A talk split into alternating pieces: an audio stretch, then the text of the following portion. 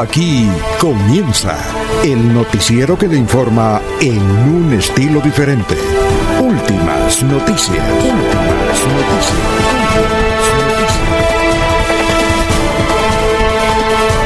La información analizada por los expertos, sin sesgos, explicada con detalles, sin tanta carreta.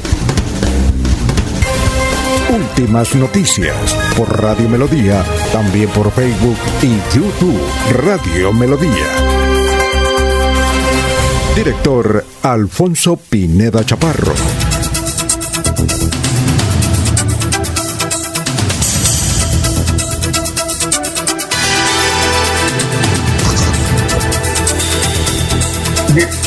Gracias a Dios, hoy es eh, jueves 27 de mayo del 2021. Nos abre el micrófono Arnulfo Otero Carreño para hablar por Radio Melodía 1080M. Estamos por Facebook Live. Bueno, y también estamos por YouTube. 5 de la mañana, 4 minutos. 27 de mayo, esta es la efeméride que nos manda la niña, una niña preciosa desde la ciudad de Medellín.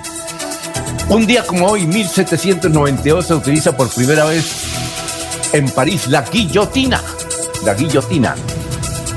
Un día como hoy, en 1987, fue elegida Miss Universo la chilena, luego se convirtió en presentadora de televisión y luego esposa de un presidente argentino, Cecilia Boloco.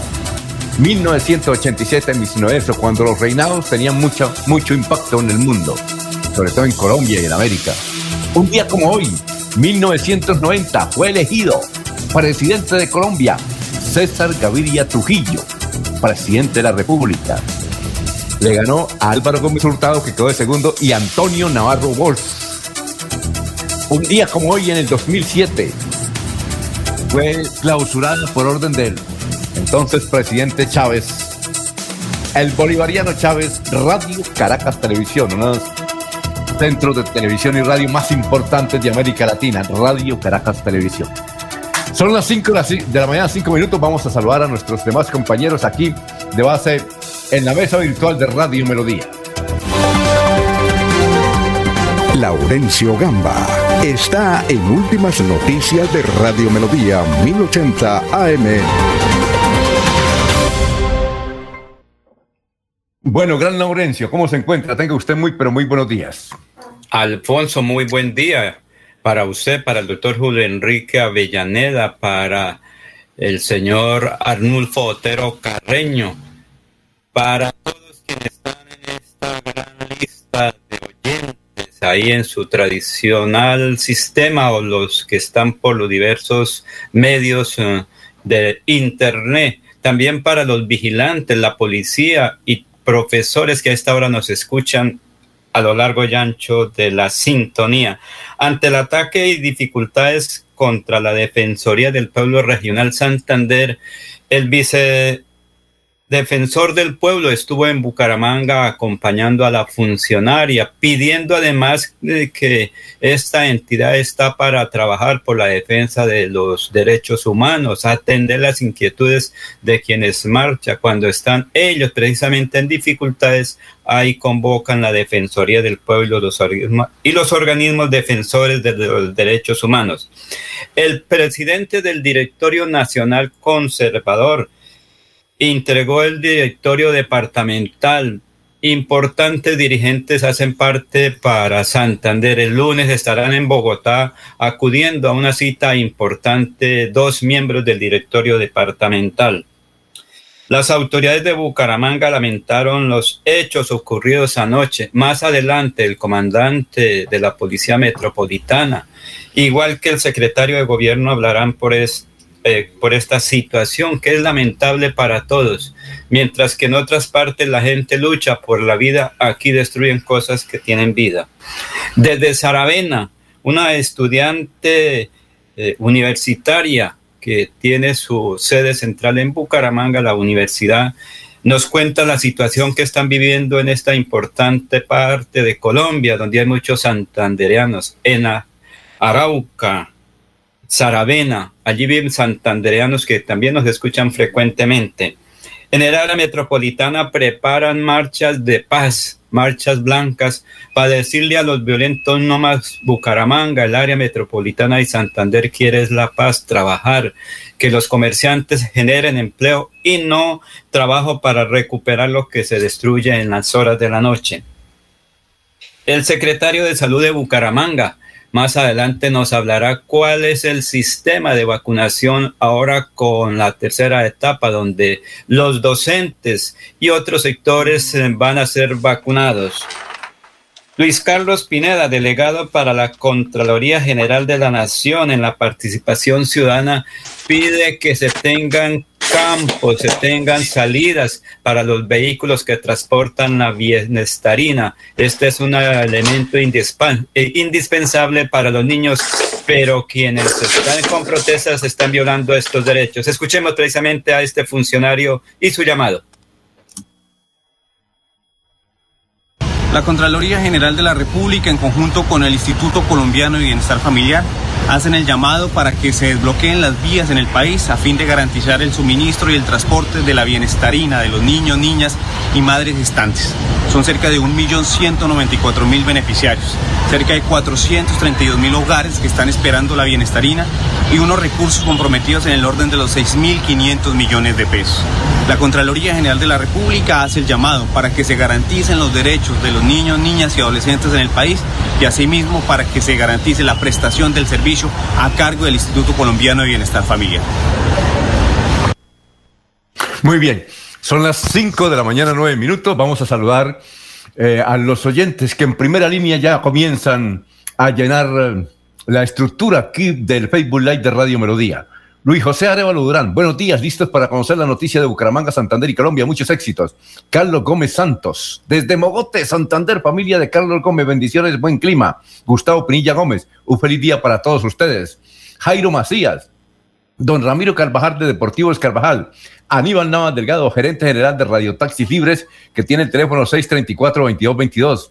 Lino Mosquera, Peligan, Juan José Rincorompa, Benjamín Gutiérrez, eh, Jairo Alfonso Mantilla, Igualmente, Walter Vázquez.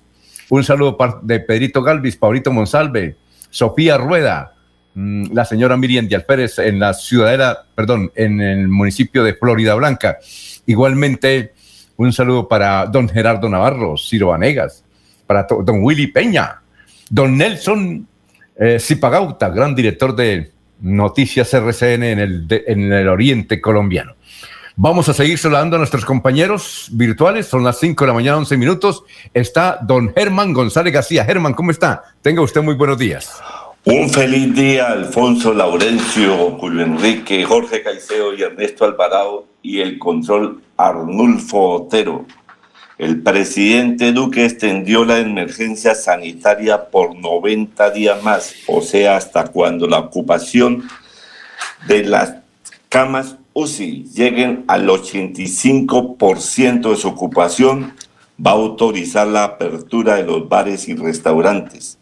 En mayo se cierra con 10 millones de personas vacunadas y le pidió a los alcaldes y gobernadores la meta de 20 millones de vacunados para finales de julio. La marcha de los estudiantes terminó anoche con disturbios. El banco BBVA de la carrera 27 con 19 fue destrozado y atacado con bombas Molotov. La estación de Metrolínea de Parque Huis intentaron incendiarla, pero gracias a la intervención de los bomberos lograron controlar el juego. También los manifestantes atacaron la presencia del ESMA con bombas Molotov. El alcalde Juan Carlos Cárdenas, ante la delicada situación, pidió la intervención de la policía. El programa ¿Quién está detrás de la máscara? que iba a dirigir Alejandra Escárate y que comenzaría el sábado 5 de junio fue aplazado hasta nueva orden y en su reemplazo RCN presentará el Master Chef. Desde ayer miércoles a las 6 de la mañana los trabajadores de Ecopetrol Refinería afiliados a la USO se declararon en asamblea permanente. Piden que la empresa no sea vendida y no continúen vendiendo sus acciones. Exigen responsabilidad social por los altos niveles de desempleo. Le solicitan a Ecopetrol la compra de vacunas para la población que reside en las áreas petroleras. Las puertas de ingreso a la refinería de Barranca están bloqueadas, lo que pone en peligro el abastecimiento de gasolina y ACPM en gran parte del país, Alfonso. Muy bien, eh, 5 o 13 minutos, gracias Germán. Más oyentes, Libardo Romero Solano Balala, un saludo para Germán, mis grandes clientes, para Germán y Laurencio. Y les informo que qué lástima cómo está abandonado el Parque de las Mejoras Públicas. Lucila Ramírez, estoy escuchando su programa. Felicitaciones para, por su gran información. Un saludo para el periodista que trabajó con nosotros, gran periodista Juan Jacobo Lozano, de Norte de Santander. Extraordinario periodista. Un saludo para él. Bueno, vamos a hacer un balance de lo que ocurrió ayer en el departamento de Santander y en Bucaramanga. Como lo decía Germán, eh, esa eh, agencia del BBVA de la carrera 27 con 19, pues fue literalmente incendiada ayer por vándalos. Oiga, y se salvó la vivienda que queda mm, unas cuadras más hacia el sur, ahí cerca al mesón de los búcaros. Pero sin embargo, eh, fueron impresionantes las llamas en los eh, diferentes WhatsApps, en las redes sociales, cómo ardía esa mm, sede del BBVA que queda en la esquina exactamente de la carrera 27 con 19. También intentaron incendiar el portal de Metrolínea, eh, porque eh, y es luego de unos enfrentamientos entre el SMAT y manifestantes. Y con grafitis, también colocaron los grafitis en el éxito de la Rosita, que mm, alcanzaron a, atacarlo. Más adelante tendremos un, un, informe, un balance general de la policía y de la alcaldía de Bucaramanga. Son las 5 de la mañana, 15 minutos. Los empresarios de Santander están desesperados. Ayer hubo una reunión virtual con las autoridades y con los gremios, los grandes empresarios, porque la mercancía está con, en contenedores bloqueadas. Eh, María Juliana Remolina, gerente de la ANDI, dijo que el sector más afectado es el avícola. Es uno de los sectores más afectados, el avícola. Se han, se han registrado esporádicos cierres eh, de la vía a la costa atlántica, especialmente en la de San Alberto en este momento hay paso, pero durante el día cierran y abren, cierran y abren. Eh, uno de los sindicatos de la alcaldía de Bucaramanga pidió al alcalde eh, Juan Carlos Cárdenas que los vacunen por estar expuestos en la atención de público. En los últimos 15 días, dos trabajadores han muerto por COVID, entre ellos Hernando Verga, que ya lo registramos, y falleció esta encantadora educadora que siempre recurría a los medios de comunicación, Sandrita González, la profe González. Ah, eh, cuando nos la presentaron era, mm, se veía muy activa. Ella trabajaba ahí en el barrio Mutis, Sandrita González, tenía 42 años. ¿Qué hacía ella? Trabajaba en el colegio José Celestino Mutis. ¿Qué, qué hacía ella? Pues eh, tenía a su cargo un grupo de segundo primaria conformado por 36 pequeños entre los 6 y 7 años de edad en el colegio José Celestino eh, Mutis. De los 35 estudiantes que tenía Sandra, tan solo 15 contaban con conexión. Al ver esto, esta dificultad, la profesora compró de su bolsillo un teléfono al que le puso el nombre de celular viajero. Cada lunes, dice ella, se lo entregaba a un niño diferente y le pagaba la mensualidad del Internet. Así se descargaron las aplicaciones. La condición era que el estudiante se conectara durante la semana y aprovechara para subir las tareas. También ella capacitó a los papás para el manejo de herramientas como el muy, eh, fue muy bonita la experiencia porque había muchos niños que no podían conectarse, dice ella. Pero en el último mes, pues cayó víctima del coronavirus. Nosotros decíamos el año pasado, le decía a Sandrita, usted le va a contagiar el coronavirus. Dijo, no, dijo porque además de ser bonita, yo tengo una buena salud, tengo una excelente familia y tengo unos excelentes alumnos. Eh, y hoy protegida, aunque ella se cuidaba mucho, eh, se colocaba el, tapabocas, pero recorría la ciudad e inclusive las veredas, eh, consiguiendo recursos para sus estudiantes y falleció. Más adelante, el gran Juan Jacob mm, Lozano nos ha preparado o, preparó él para, eh, para todos los oyentes un informe con Sandrita. Le entrevistamos mucho. Ella siempre eh, mm, con su actividad pues contagiaba a la ciudadanía en estos menesteres. La eh, profesora Sandra. Además, le hicieron muchas entrevistas en Vanguardia, en el tiempo, en la televisión. Justamente para la televisión le hizo eh, Juan Jacobo para Oro Noticias, donde es presentador y también para Radio Nacional. Más adelante vamos a presentar esa nota. A esta hora saludamos al gran Juan Jacobo, que trabajó con nosotros hasta hace dos años. Bueno, eh, además yo le decía, Sandrita, usted, ojo, pilas que va a ser la mujer del año en Colombia con esto que está haciendo. Bien, hablaremos hoy, son las 5 de la mañana, 18 minutos, hablaremos hoy con un actor que tiene que ver con el Carrasco de la ciudad de Bucaramanga. Además es dirigente político que poco habla en estos días.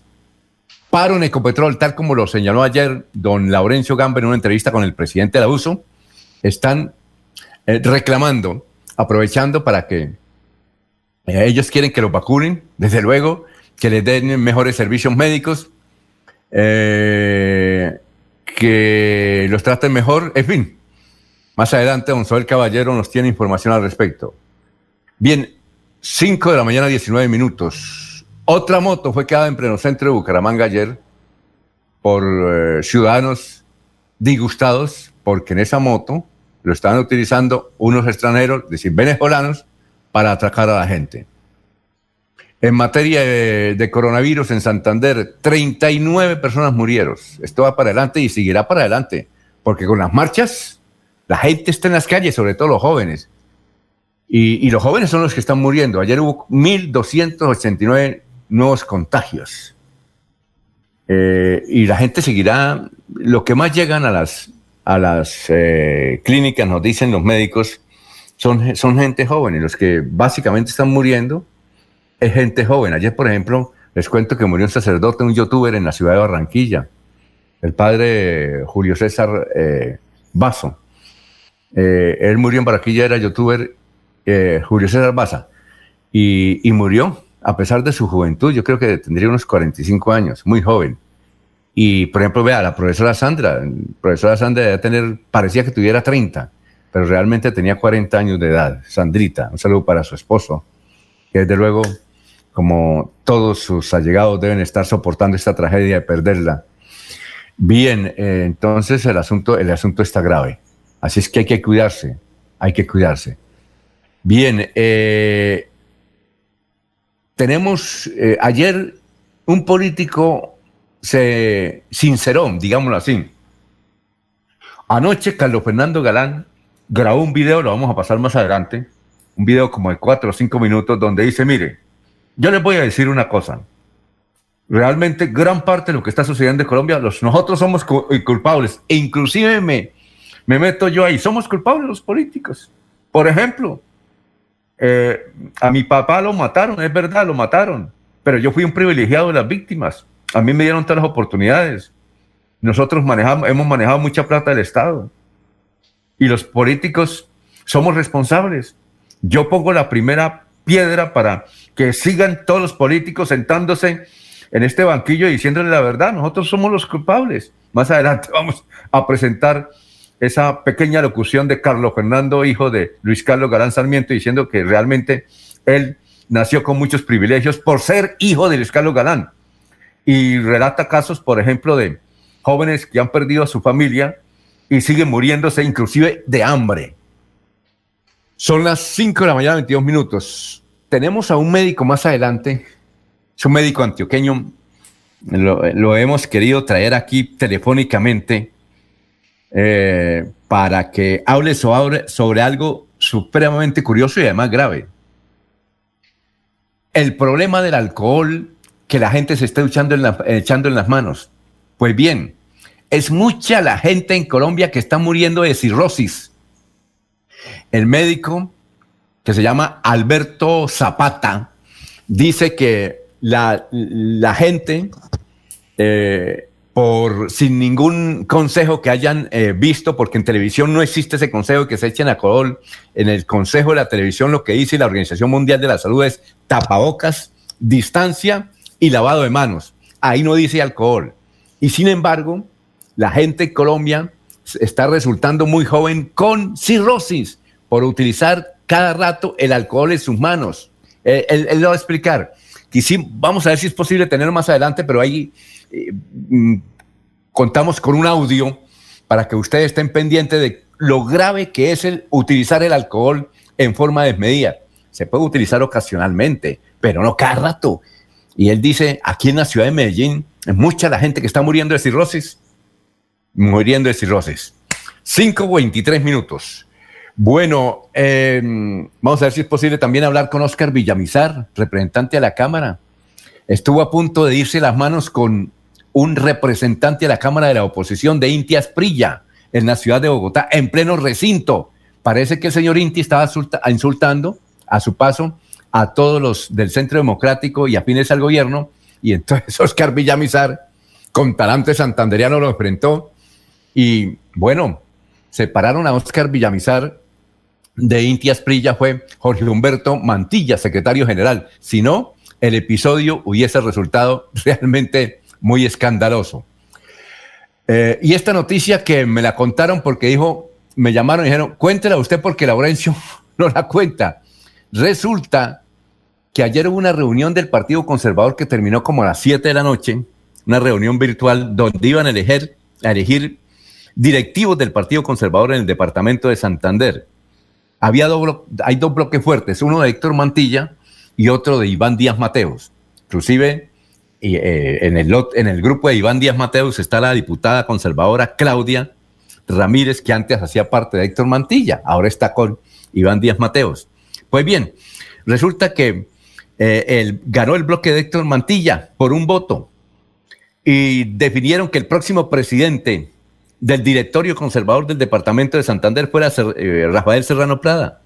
Pues bien, el hijo de Iván Díaz Mateus, en una forma irregular e injusta, pues trató, eh, terminó la reunión, no quiso posesionar eh, o confirmar la elección de Rafael Serrano como presidente del partido y le está dando muchas vueltas al asunto. Pero ya en forma definitiva, el nuevo presidente del directorio conservador del departamento de Santander es eh, don Rafael Serrano Prada. A nivel nacional, anoche más de 150 heridos en enfrentamientos entre el MAD y manifestantes en la ciudad de Bogotá. En la ciudad de Bogotá está tremendo por allá. Y en otras ciudades, en Manizales también fue grave el asunto, tanto como en la ciudad de Bucaramanga. A nivel internacional, la China, ayer nosotros llamamos el número de la China porque es curioso donde nació el coronavirus, solamente 19 contagios 19 contagios. Eh, y aquí en Santander, imagínense, más de mil y pico. Y la China, 19 contagios. En el mundo hubo ayer 400 mil contagios, la mayoría de la India. Bueno, esta noticia es del presidente de Estados Unidos, que le pidió a la CIA que averiguara el origen del coronavirus, si es de un laboratorio, si fue por un accidente, eh, se fue por un animal, y le dio 30 días a la CIA. La CIA se investiga. En 90 días la CIA debe dar a conocer, y él dice que va a citar al Congreso de la República para dar a conocer el informe de la CIA en 90 días sobre cómo se originó el coronavirus. Bien, ayer eh, la FDA, una gran autoridad en salud reconocida por las Naciones Unidas, dijo que ya se puede consumir para mm, enfrentar el coronavirus una pastilla que se llama Sotrobimar. Sotrobimar, de parta, una cápsula Sotro Bimar. Y bien, y para terminar las noticias internacionales, eh, Estados Unidos autorizó ayer, eh, autorizó el primer crucero. Primer crucero empieza el próximo 26 de junio desde la Florida, en Estados Unidos. Bien, eh, Ángela Patricia Ganiot entrevistó para Univisión a Gustavo Petro. Más de una hora le dio en Univisión. Ya, también tenemos parte del escándalo de Alejandra Escárate. Eh, y desde luego la lamentable muerte del joven sacerdote barranquillero de coronavirus, eh, Julio César Balsa, que murió eh, en el día de ayer. Y hay una buena noticia para todos los contratistas de la Ruta del Sol, pese a las dificultades económicas del gobierno, les pagó a todos las deudas hasta diciembre, hasta septiembre de este año o sea, les pagó por adelantado, dos mil un millones de pesos. Los que tengan, eh, es decir, no, los, las deudas superiores a los dos mil un millones de pesos, ayer el gobierno les pagó a los contratistas. a los contratistas de la Ruta del Sol que tiene que ver con el departamento de Santander. Bueno, papel y lápiz. Eh, ah, no, pues sí, vamos, no. Antes de ir con el historiador, vamos con un mensaje y luego con unos, unos comerciales para que nos alcance el tiempo. Bien, eh, Libardo Romero Solano, eh, no, de Balala, mm, dice, vivió a costilla del pueblo eso de la familia Galán. Sí, es que es bastante el video, lo vamos a pasar más adelante, porque anoche lo grabó Luis Fernando Galán, Galán Sarmiento. Pero mientras eh, vamos a unos mensajes, está aquí el, obituario. Papel y lápiz, a ver si ustedes conocen a alguien de los que han muerto en las últimas horas en el departamento de Santander. Hay que indicar que hay muchas personas muertas, pues porque traen de otros departamentos a Bucaramanga gente afectada por el coronavirus, especialmente de Bogotá. Bueno, eh, fallecieron Lorenza Flores de Sánchez, Andelfo Cabeza Arias, Isolina Acevedo y Villamizar, cenizas presentes, Miriam Sierra Muñoz, cenizas presentes. Ana Cecilia Orozco de Mendoza, cenizas presentes. Marta Graciela Rey Almeida, cenizas presentes. Carlos Mantilla Rueda. Ascensión María Anaya Contreras. Manuel Antonio Carreño Forero. Miriam Guerra Jerez. Blanca Elsa Uribe de Almeida. En Los Olivos están Alicia Correa de Gómez, José Vicente Estopillán Manrique, Diógenes Amarillo Escobar, Irene Soto de Avendaño, Jaime Marín Corredor, Novia Jaime Quintero. Eh, Germán, ¿conoce a alguien? No, Alfonso, no, no conozco ninguno de esos. Eh, Laurencio. No, tampoco, Alfonso, pues por nombres o apellidos no, señor. Ah, muy bien, perfecto. Vamos a una pausa. Este es Radio Melodía. Eh, Giovanni Ortiz nos escribe desde la ciudad de Barranquilla. Eh, nos está escuchando a esta hora. Gracias. Jorge Arturo Becerra desde Los Ángeles, California. Bien.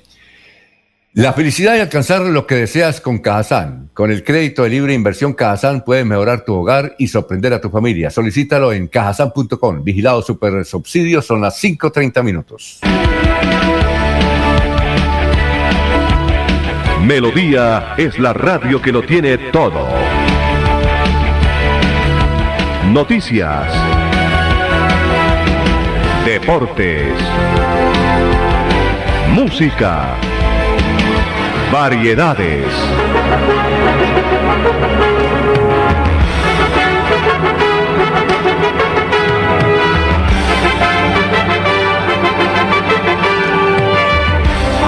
Melodía La Grande. Fuimos la primera ciudad del país en reabrir diferentes sectores económicos en aras de comenzar con la recuperación de empleos y puestos de trabajo. Bucaramanga es líder nacional en reactivación económica. Así logramos, entre otras cosas, reducir el desempleo en jóvenes menores de 28 años, un indicador positivo que evidencia la recuperación para una de las poblaciones más afectadas por la pandemia. Buenas decisiones, buenos resultados. Alcaldía de Bucaramanga. Gobernar es hacer. La gente de nuestra región es amable, honesta, trabajadora, una raza pujante que siempre lleva una sonrisa en el corazón. Por ellos estamos comprometidos en cuidar el medio ambiente, en innovar, en renovar con tecnología, transmitiendo confianza en el manejo integral de residuos. Desde el corazón de Colombia, Veolia, renovando el mundo. Abuelita, ¿me enseñas a tejer? Ay, tesoro, desde que me apareció artrosis y artritis, no volví a tejer. Mire, abuelita, te llevaré a IPS Cines, donde sé que tratarán tu artrosis y artritis. En mayo, bono de 50 mil pesos para consulta a mamá. IPS Cines, especialistas en medicina biológica. En Bucaramanga, citas 643-6868, 643-6868. Vigilados para salud. Recibiste una llamada del Banco Agrario y te pidieron digitar tu cédula, usuario, clave. Cuidado, es un fraude. El Banco Agrario nunca te pedirá esta información. Si te llega a pasar, repórtalo a través de la línea nacional Contacto Banco Agrario 018 5000 Banco Agrario de Colombia. Vigilado Superintendencia Financiera de Colombia. Se va la noche y llega últimas noticias todos los días, desde las 5 de la mañana. Empezar el día bien informado y con entusiasmo.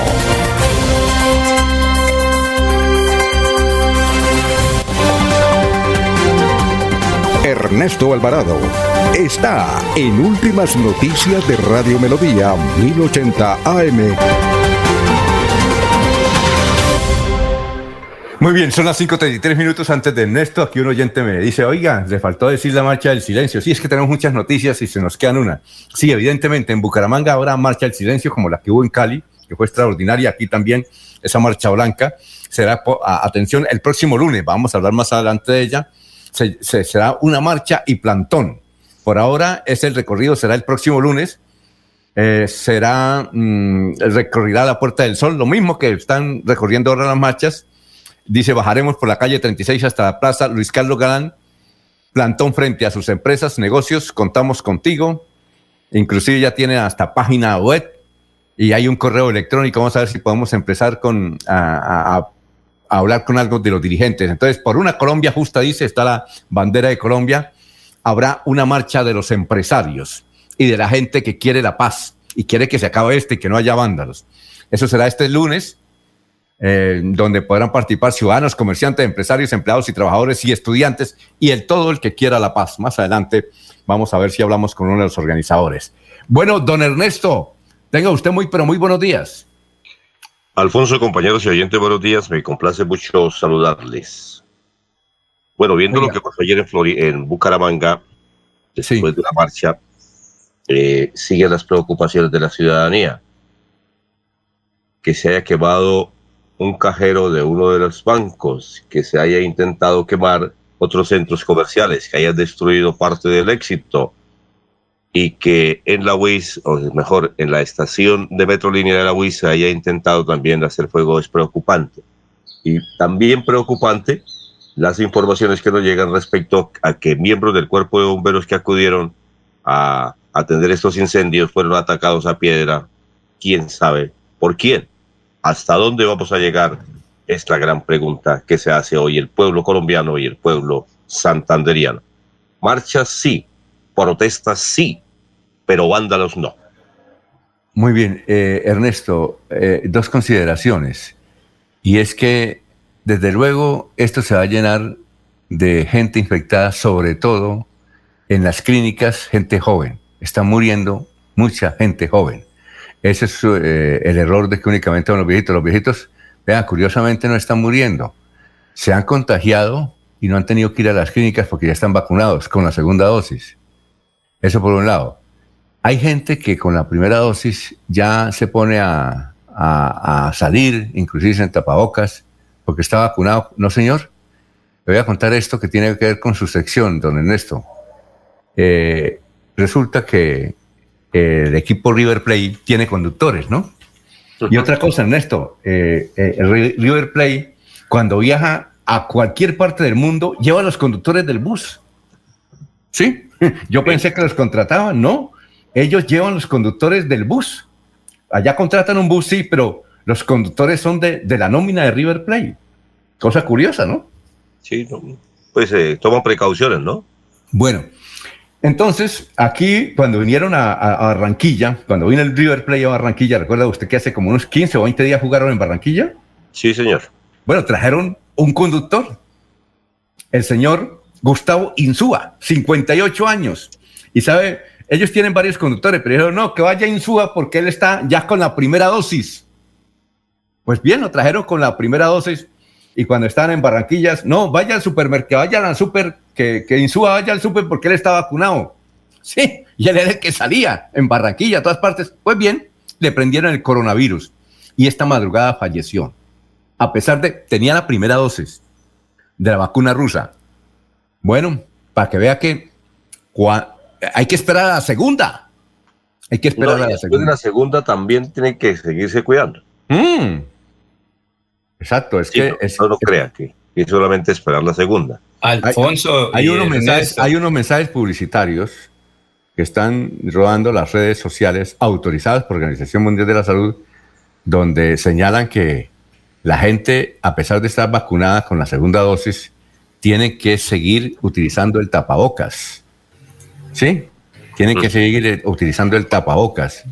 porque esa es la mejor vacuna, el tapabocas, en serio. Ahorita vamos a presentar un médico que eh, hemos querido entrevistarlo porque tenemos más preguntas, pero él, no sé, él, hizo ayer eh, facilitar un audio a nivel nacional, lo colocó en los grupos familiares, en los grupos de la familia, donde él dice que el alcohol eh, no hace nada, ese no sirve para nada y sí, el que utiliza alcohol tiene muchas consecuencias. ¿Qué iba a decir, Laurencio? Alfonso, es que son dos cosas bien interesantes. Por ejemplo, mi hermano ya lleva tres meses que fue vacunado en los Estados Unidos, la cuñada y una sobrina con alguna eh, incapacidad física. Pero ellos, a pesar de todo, tienen todavía el deber, la obligación de utilizar tapabocas. Cuando vamos a Lebrija, ahí se cumple toda la normatividad, Alfonso. Y dos, lo que ocurre es que es, uno de los eh, aspectos fundamentales el alcohol. Claro, eso tiene consecuencias, pero es una de las cosas que se dice agua, jabón, alcohol o los otros elementos para eso.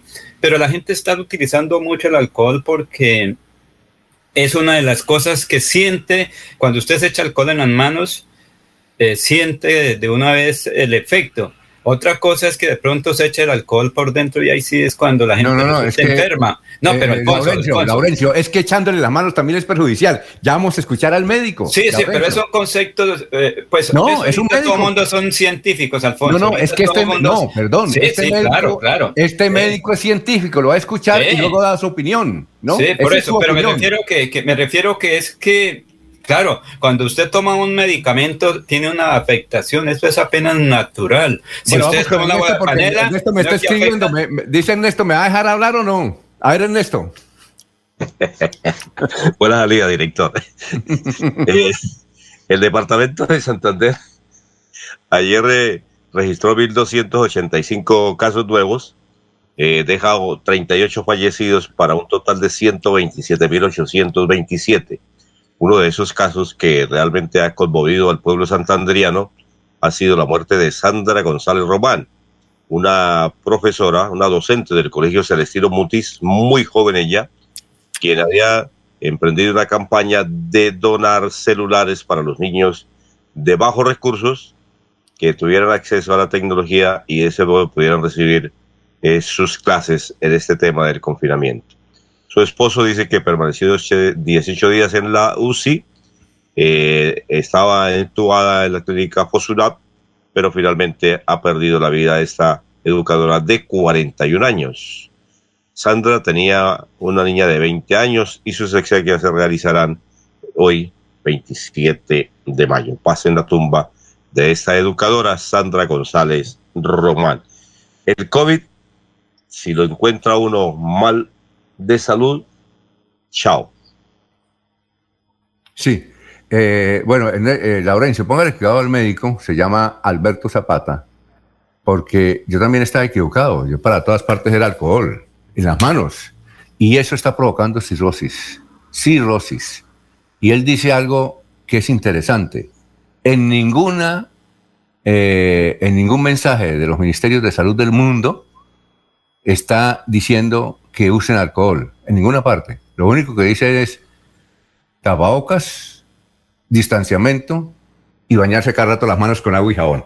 Vamos a escuchar a Alberto Zapata. Yo quise, le escribí varias veces y me dijo, es que estoy muy ocupado, demasiado ocupado, porque es muy, mucha la gente que no, no solamente está llegando con COVID, sino con problemas de salud. Escuchemos al doctor Alberto Zapata. ¿Qué iba a decir, Germán? Es que hoy la, la, población está abusando mucho del uso del alcohol. A tal punto llegó un momento en que se agotaron y las licoreras en Colombia, en lugar de producir aguardientes, se dedicaron a producir alcohol.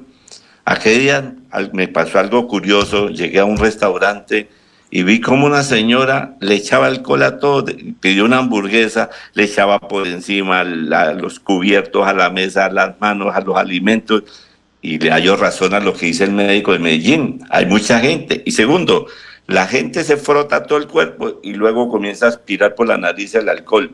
La gente está usando el alcohol. Y escuchemos. He, eh, escuchado, Alfonso, he escuchado de algunas eh, representantes del gremio de la enfermería que dicen que están perdiendo sus huellas digitales debido al constante uso del alcohol. No sé qué tenga eso de veracidad. Bueno, eh, escuchemos a Alberto Zapata y es posible que lo tengamos más adelante. Escuchemos este mensaje que le mandó a un familiar. mi nombre es Alberto Zapata, soy médico reflexólogo. En petición de Martica y sintiendo mucho lo sucedido con su hermano, quiero dar unas advertencias que son muy importantes y unos consejos para muchas personas. Por favor, no utilizar el alcohol en las manos, ya que pueden ocasionar una dermatitis severa, infección en la piel, acaban con el sistema inmunológico y aparte de eso acaba con el hígado. Hay personas desde hace muchos años que por aplicarse exceso de alcohol en las manos han muerto por cirrosis hepática. Por favor tengan cuidado en esto. Otra cosa es que en la televisión nunca han dado instrucciones de alcohol, sino lavado de manos, distanciamiento y tapabocas. Y cero reuniones familiares. Personas que lleguen a la casa de cualquiera de ustedes tiene por obligación que usar el tapabocas. Es un consejo que les doy. El virus no está en el ambiente de una mesa, ni en un billete, ni en el carro, en el piso, nada. Él está es en las micropartículas que expulsamos cuando hablamos sin tapabocas. Ellas navegan en el aire por dos horas y cuando caen le pueden caer a la persona que esté cerca o que no tenga tapabocas, porque también puede entrar por los ojos. Entonces, por favor, tengan mucho cuidado. Eso de fumigarse en la ropa y eso no sirve para absolutamente nada, lo mismo que los pies. Eso no es. Eso es una cultura oriental de dejar los zapatos en la entrada de la puerta. Es para no entrar bacterias y mugre a las casas. Por favor, tapabocas, distanciamiento y no y lavado de manos, más no uso de alcohol. Otra cosa importante, no tomen ivermectina porque eso solamente es para matar bichos, como lo que es lombrices o lo que es... Eh, ay, ahora se me fue, qué pena. Amibiasis. Si se les va la mano en esto, matan el hígado y dañan todos los riñones. Por favor, hay gente sufriendo mucho por esto en hospitales. Tengan cuidado y rieguen por favor a todos sus conocidos de mis consejos. Un abrazo para todos, cuídense mucho. Cualquier persona interesada en que yo le ayude cómo se maneja lo del COVID en casa, mi teléfono es 312-410-5328. Estoy para servirles. Por favor, todo a tiempo es a tiempo. No se dejen coger ventaja. Un abrazo para todos. Se convenció, Laurencio, lo problemático es que el alcohol... Ah, ah, hay que utilizar los, los consejos, don Laurencio. Alfonso, no me convence, Alfonso. Es un concepto que tiene una de las personas científicas, pero otros conceptos de médicos, amigos míos, de la UIS, de la UNAP, de otras universidades, dicen otras cosas, Alfonso. Son conceptos diversos. Obvio, ahorita todos son científicos y se la conocen todas. Pero ¿qué dice al final? Que ese medicamento que sirve para purgar las vacas que eso no hay que utilizarlo, mientras otros científicos defienden y que eso es lo único que está curando y que lo demás es un negocio. Claro, Alfonso, cada quien según su concepto, como dijo alguien, depende cómo le vaya en el paseo. Ahí le estoy escribiendo al doctor Acevedo que nos salga al aire para precisamente eh, eh, definir o, o aclarar esas, eh, esas consideraciones que dicen Laurencio y otros oyentes. ¿Usted qué opina en esto? No, conceptos hay muchos, Alfonso. Eh, opiniones, todas las que usted quiera. Y de igual manera, testimonios. Mm, por todas partes uno escucha realmente. Allegados, amigos de amigos, personas que se han ido. Y en el fondo uno no sabe ni qué pensar. Eh, yo digo realmente que hay que estar es, pues, esperando el momento, que, que a ver cómo llega. Y como dice Ruchi Rojas, Dios permita que los coja confesados. Bueno, Germán, ¿usted qué opina? Pues, pues ante la falta de claridad de un medicamento que solucione el problema del COVID, pues la gente ha recurrido a medicamentos que de pronto no estaban indicados para esto y han dado resultados. Y son los mismos médicos los que los están usando, como el caso de la invermectina, el dióxido de cloro, la citromicina, el ibuprofeno. Ellos mismos han dicho, ellos mismos cada 15 días toman estos medicamentos de prevención. No es que no le vaya a dar porque así tenga las vacunas, también le puede dar el COVID. Pero ellos mismos de prevención toman estos medicamentos de invermectina y dióxido de cloro. Yo soy uno de esos que he tomado eso porque hasta ahora la farmacéutica Pfizer está experimentando un medicamento, una cápsula para la prevención de esto, porque al final del cuento el COVID aparece como una gripa y ya están diciendo que hay que vacunar cada año como se hace con las gripas. Entonces, como no hay claridad y todos estamos tratando de protegernos, pues la invermectina y el dióxido de cloro es la solución que tenemos a la mano. El alcohol, pues sí, yo también he dicho eso, porque la gente eh, ha abusado mucho, le echa al piso, que le echa los zapatos, a todo ese alcohol.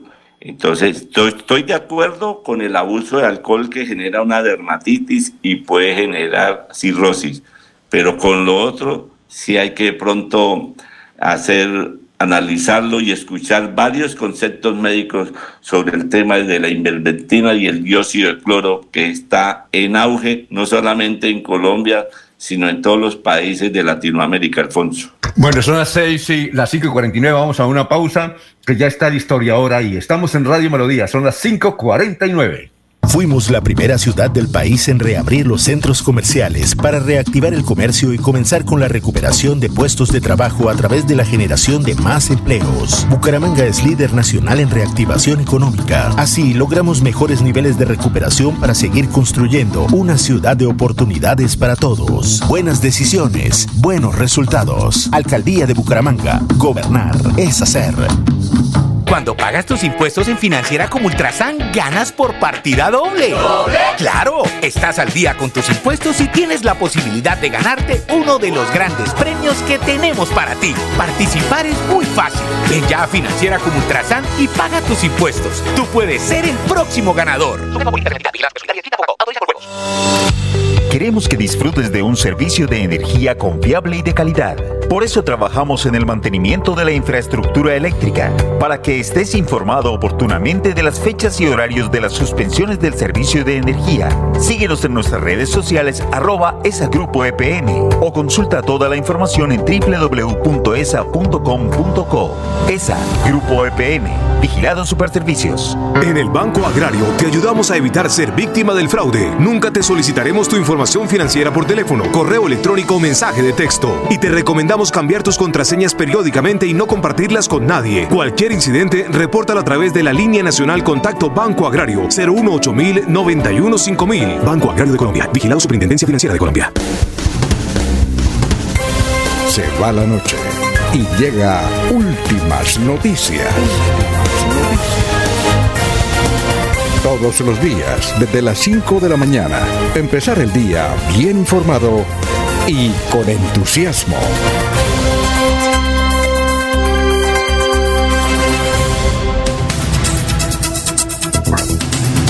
Son las 5.52. Los oyentes, dice Fanny Martínez Pavons.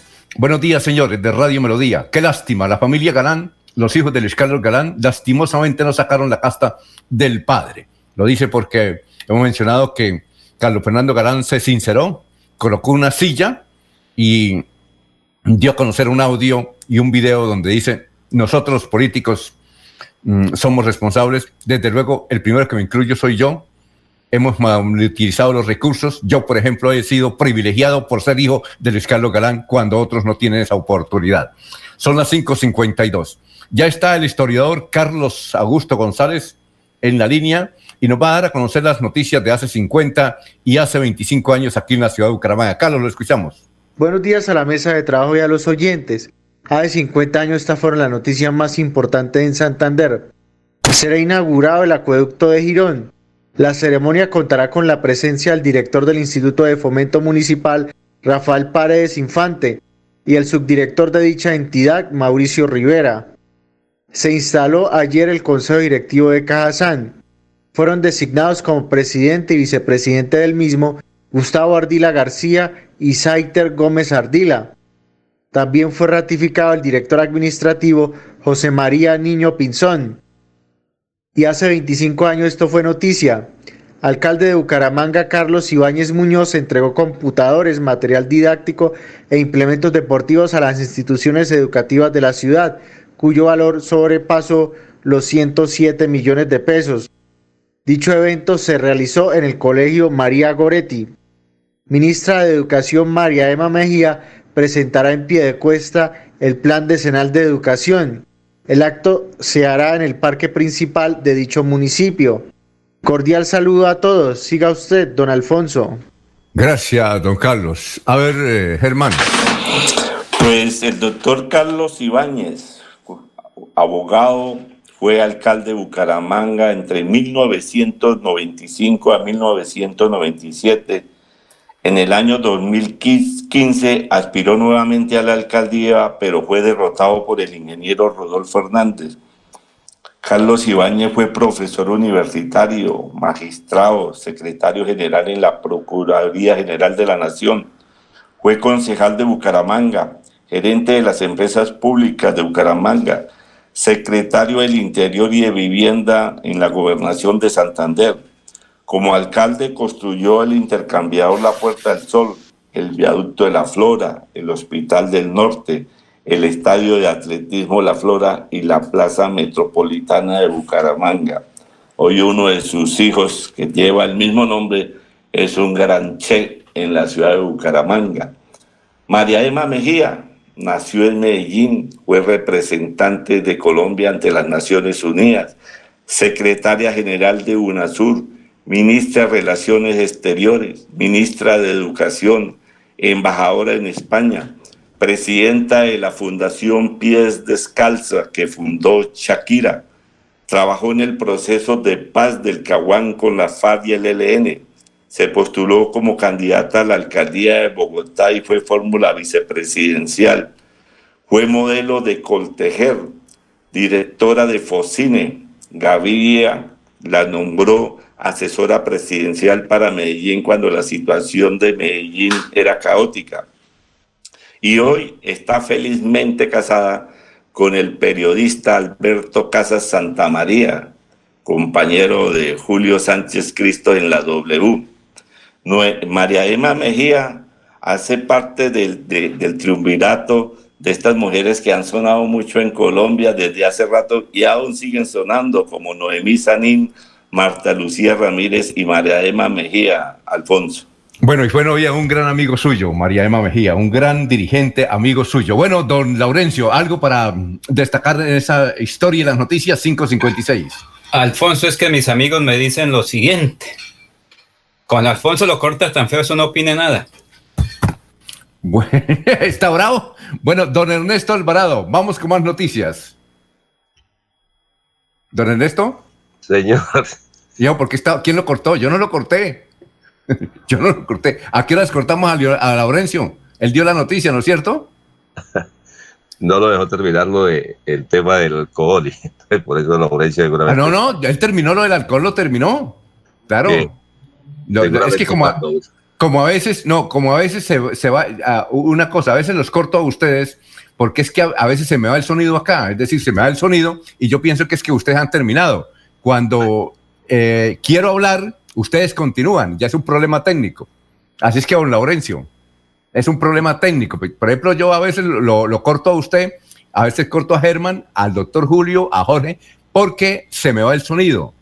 Ya se me va el sonido acá, yo pienso que es que ya terminó. Es así. Don Laurencio, es eso. No es que lo corte así en ese sentido. No, por pero ejemplo. Alfonso es la, pero la recomendación es de sus amigos. Dice, ah, es que Alfonso a veces le embarra con usted. No es más, Alfonso. Son sus amigos que no, me no, dicen. No, no, es que, y, a los amigos les digo, y a los amigos les digo que a veces cuando yo los corto es porque creo que ustedes han terminado. Exacto. Entonces yo no sé si entrar o no entrar, pero yo corto, es por eso, o se corta. ¿Ya?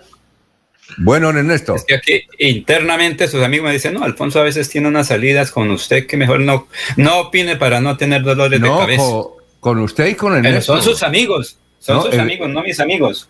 Ah, bueno, eh, Ernesto, ¿no es cierto? ¿Usted comprende la situación o no? Seguramente fue por los mensajes que yo le envié, Alfonso, que usted dice que le envié. Bueno, ah, sí. Hay que decir que mensajes que, no recuerdo. Eh, hay que decir que Cometrol eh, está en serios problemas porque los sindicalistas están en cese de actividades y realizan manifestaciones. Eh, esto ha causado eh, un inconveniente en todo el territorio colombiano porque ya empiezan a sonar las alarmas sobre qué va a pasar con esta refinería. Mm, dicen ellos que entran en cese de actividades porque no han activado el plan de emergencia que se encargue de hacerlos a ellos personas con toda la seguridad para trabajar. Además dicen que siguen defendiendo la empresa para que no sea vendida, que no vendan sus acciones. Exigen responsabilidad social eh, porque dicen que los niveles de desempleo superan el 25%. Eh, dicen que en el Magdalena Medio el Copetrol debe iniciar ya un proceso de compra de vacuna para la población de las áreas petroleras y manifiestan que las entradas a la refinería están bloqueadas y no permiten el paso de nadie, por lo que cada una de ellas está eh, o hay un plantón. En el territorio colombiano ya se escuchan voces de preocupación por el cierre de la refinería en Barranca Bermeja. Más adelante vamos a presentar a Carlos García, el gerente dinámico de la refinería Barranca Bermeja, dando a conocer ese panorama que usted nos ha descrito, don Ernesto. Son las 5.59 minutos. Aquí también un, oyente bravo dice, vea, yo escribo muchos mensajes y nunca me los leen. No, es que son muchos. A ver, eh, Juan Martínez dice, eso las manifestaciones hay que acabarlas. La gente se está contagiando y está evitando que los señores comerciantes eh, abran sus almacenes y está provocando mucho desempleo. Bueno, Gustavo Pinilla nos dice, Carlos Ibáñez fue alcalde sin poner un peso. La campaña la pagó Hugo Serrano Gómez, su mentor, a quien luego traicionó. Bueno, vamos a una pausa. Estamos en Radio Melodía. Son las y en la segunda campaña, eh, o la, la, reciente campaña de alcaldía tampoco colocaría un peso, por eso perdió.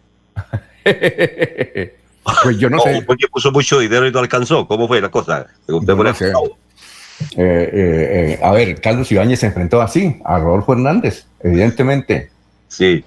Bueno, Lucila Anaya, muy brava, dice, no leen mis comentarios. Sí, ya dijimos, en el barrio La Joya falta mucha seguridad. Los venezolanos están haciendo de las suyas aquí en este sector, dice doña Lucila. Gracias por la sintonía. ¿Se acuerda Lucho Ibáñez? ¿Ah? ¿Se acuerda cómo era Lucho Ibáñez? Así. Lucho Ibáñez, Lucho Ibáñez. Bueno, eh, a ver, eh, bueno, eh, es que son muy largos los mensajes, son muy largos y a veces no, y también son muchas oraciones que nos envían. sí, por ejemplo, un señor nos envía todos los martes la oración de la señora de Guadalupe para que la lea, pero es que es muy larga, ¿no? Es muy larga. Son las seis de la mañana, un minuto. Estamos en Radio Melodía. Aquí Bucaramanga, la bella capital de Santander. Transmite Radio Melodía, Estación Colombiana, HJMH, 1080 kilociclos, 10.000 vatios de potencia en antena, para todo el oriente colombiano. Cadena Melodía, la radio líder de Colombia. Fuimos la primera ciudad del país en brindar facilidades para garantizar la reapertura del sector gastronómico en aras de reactivar el consumo y recuperar más empleos y puestos de trabajo. Bucaramanga es líder nacional en reactivación económica. Así logramos disminuir el desempleo del 23.1% en el momento más crítico de la pandemia al 14.2% en la actualidad. Buenas decisiones, buenos resultados. Alcaldía de Bucaramanga. Gobernar es hacer. Abuelita, ¿me enseñas a tejer? Ay, tesoro, desde que me apareció artrosis y artritis, no volví a tejer. Mire, abuelita, te llevaré a IPS Cines, donde sé que tratarán tu artrosis y artritis. En mayo, bono de 50 mil pesos para consulta a mamá. IPS Cines, especialistas en medicina biológica. En Bucaramanga, citas 643-6868, 643-6868. Vigilados para salud. La gente de nuestra región es amable, honesta, trabajadora, una raza pujante que siempre lleva una sonrisa en el corazón. Por ellos estamos comprometidos en cuidar el medio ambiente, en innovar, en renovar con tecnología, transmitiendo confianza en el manejo integral de residuos. Desde el corazón de Colombia, Veolia, renovando el mundo. Cuando pienses en amor, pasión, piensa en mí, Damiana. Pide ahora mismo tu tableta de Damiana para que disfrutes al máximo de una relación sexual con toda la energía, vitalidad y que te permita durar el tiempo que tú quieras. Damiana, pídela a domicilio en Bioalterna 643-6636 o al celular 321-441-6668. Bioalterna, calle 55 3117, Barrio Antiguo Campestre, Bucaramanga.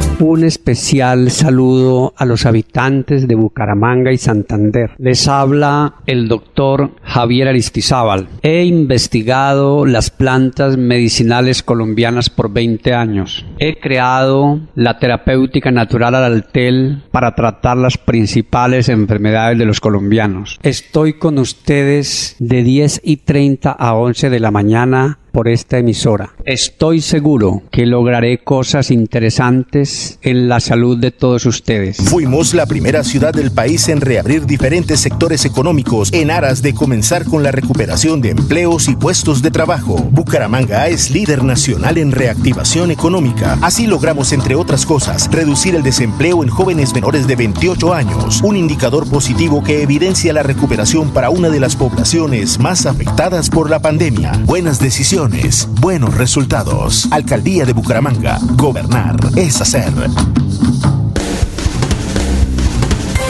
Se va la noche y llega últimas noticias. Todos los días, desde las 5 de la mañana, empezar el día bien informado y con entusiasmo.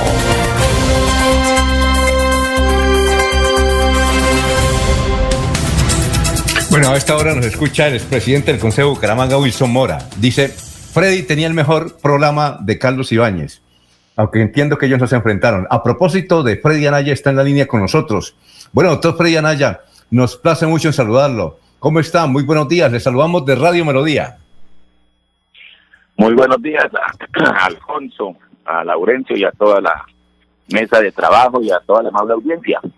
Bueno, gracias. Qué difícil conseguir una entrevista con usted, hombre. Eh, ya va un mes tras de esa entrevista y sabe por qué lo estaba llamando para que nos...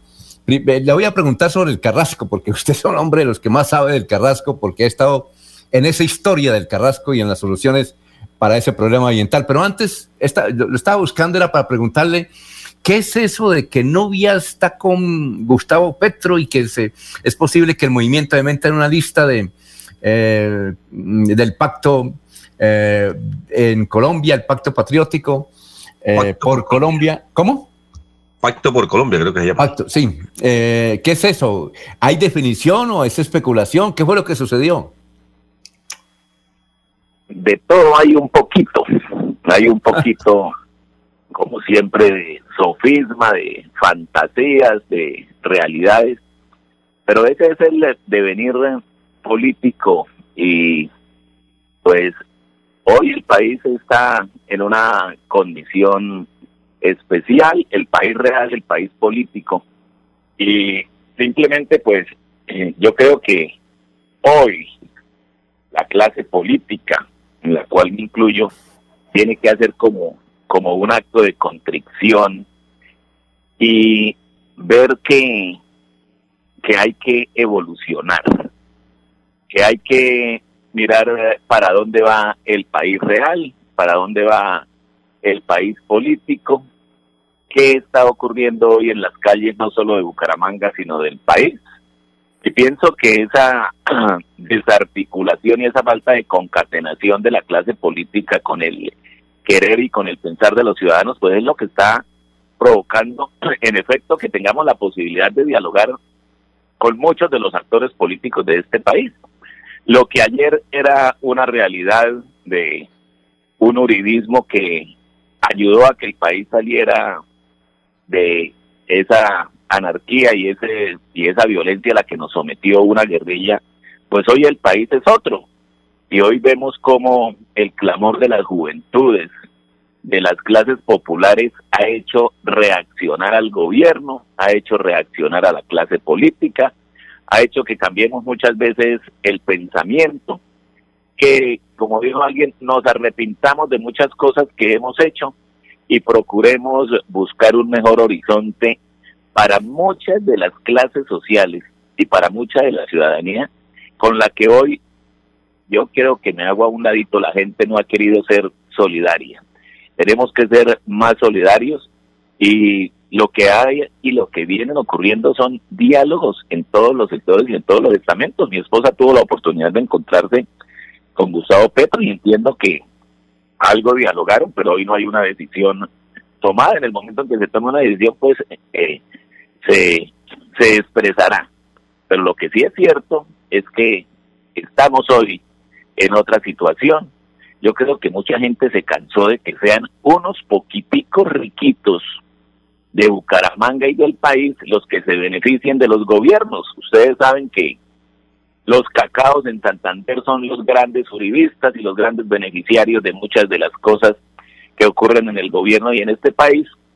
Y hay clases emergentes y hay una sociedad que clama porque la educación de verdad llegue de manera gratuita a las universidades, que los estratos 1, 2 y 3 tengan universidad gratuita, que hoy sí, después de las marchas el gobierno se acordó que los jóvenes de 18 a 28 años tienen derecho a una vivienda, tienen derecho a un empleo, ahora sí los quieren subsidiar.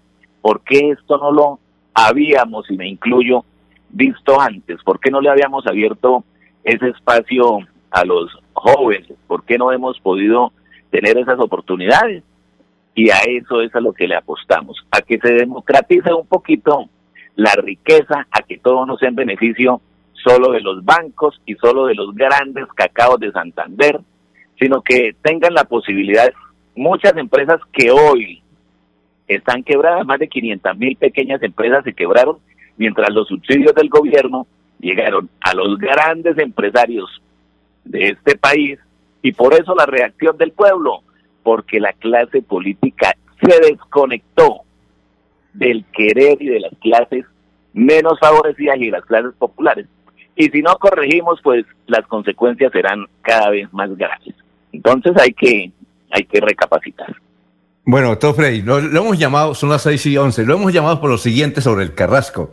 Ya un juez tomó la decisión de que hasta el 13, eh, hasta agosto, hay posibilidad de que metan basura en el Carrasco, pero lo hemos llamado por lo siguiente, como para hacerle, eh, entregarle una pregunta un poquito venenosa. Resulta que usted fue muy visionario hace como 15 años para conformar la empresa eh, Eco, Ecoalgo en, eh, en el municipio de Girón, allá en Chocoa, que eso ahora es propiedad de Veolia. Pero la idea original, entendemos, es, fue suya y que la integró también el exalcalde de Bucaramanga, Rodolfo Hernández, cuando ustedes eran amigos. Porque según usted, y tal vez usted pensó, tarde o temprano, las basuras van a tener que meterse allá. No hay otra posibilidad.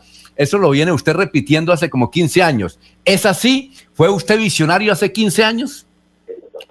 Pues póngale cuidado, eh, Alfonso. Yo como digo las cosas, y las digo porque las he desarrollado pensando en el beneficio de la ciudad, no solamente, no se llamaba Ecoalgo, se llamaba Entorno Verde con nombre propio. Ah, bueno.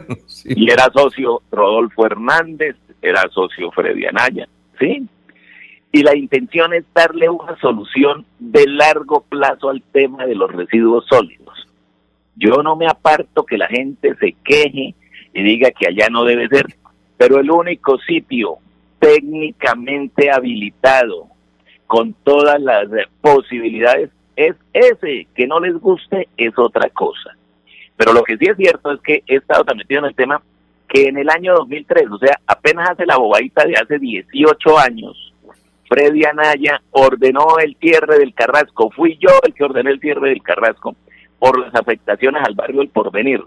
Hoy siguen afectando al barrio del Porvenir y los alcaldes, perdónenme el término, siguen mamándole gallo al barrio del Porvenir y a una decisión judicial. Aquí lo que hay es una vagabundería de los alcaldes que han venido periodo tras periodo, como dijo Rodolfo Hernández con el mototaxismo, haciéndose los pingos y dejándole el chicharrón al alcalde que viene. Eso va a pasar en esta administración, te lo garantizo. Ni el alcalde de Bucaramanga ni los alcaldes del área son capaces, por falta de voluntad, no porque no se pueda, por falta de voluntad de darle una solución definitiva al tema de los residuos sólidos del área metropolitana. Porque es que a mí no me van a echar el cuento que después de 18 años no han sido capaces de darle una solución. Contrataron a la UES, y se fue un montón de plata con el área metropolitana, que ahí debe haber un daño fiscal para darle una solución. Carreta.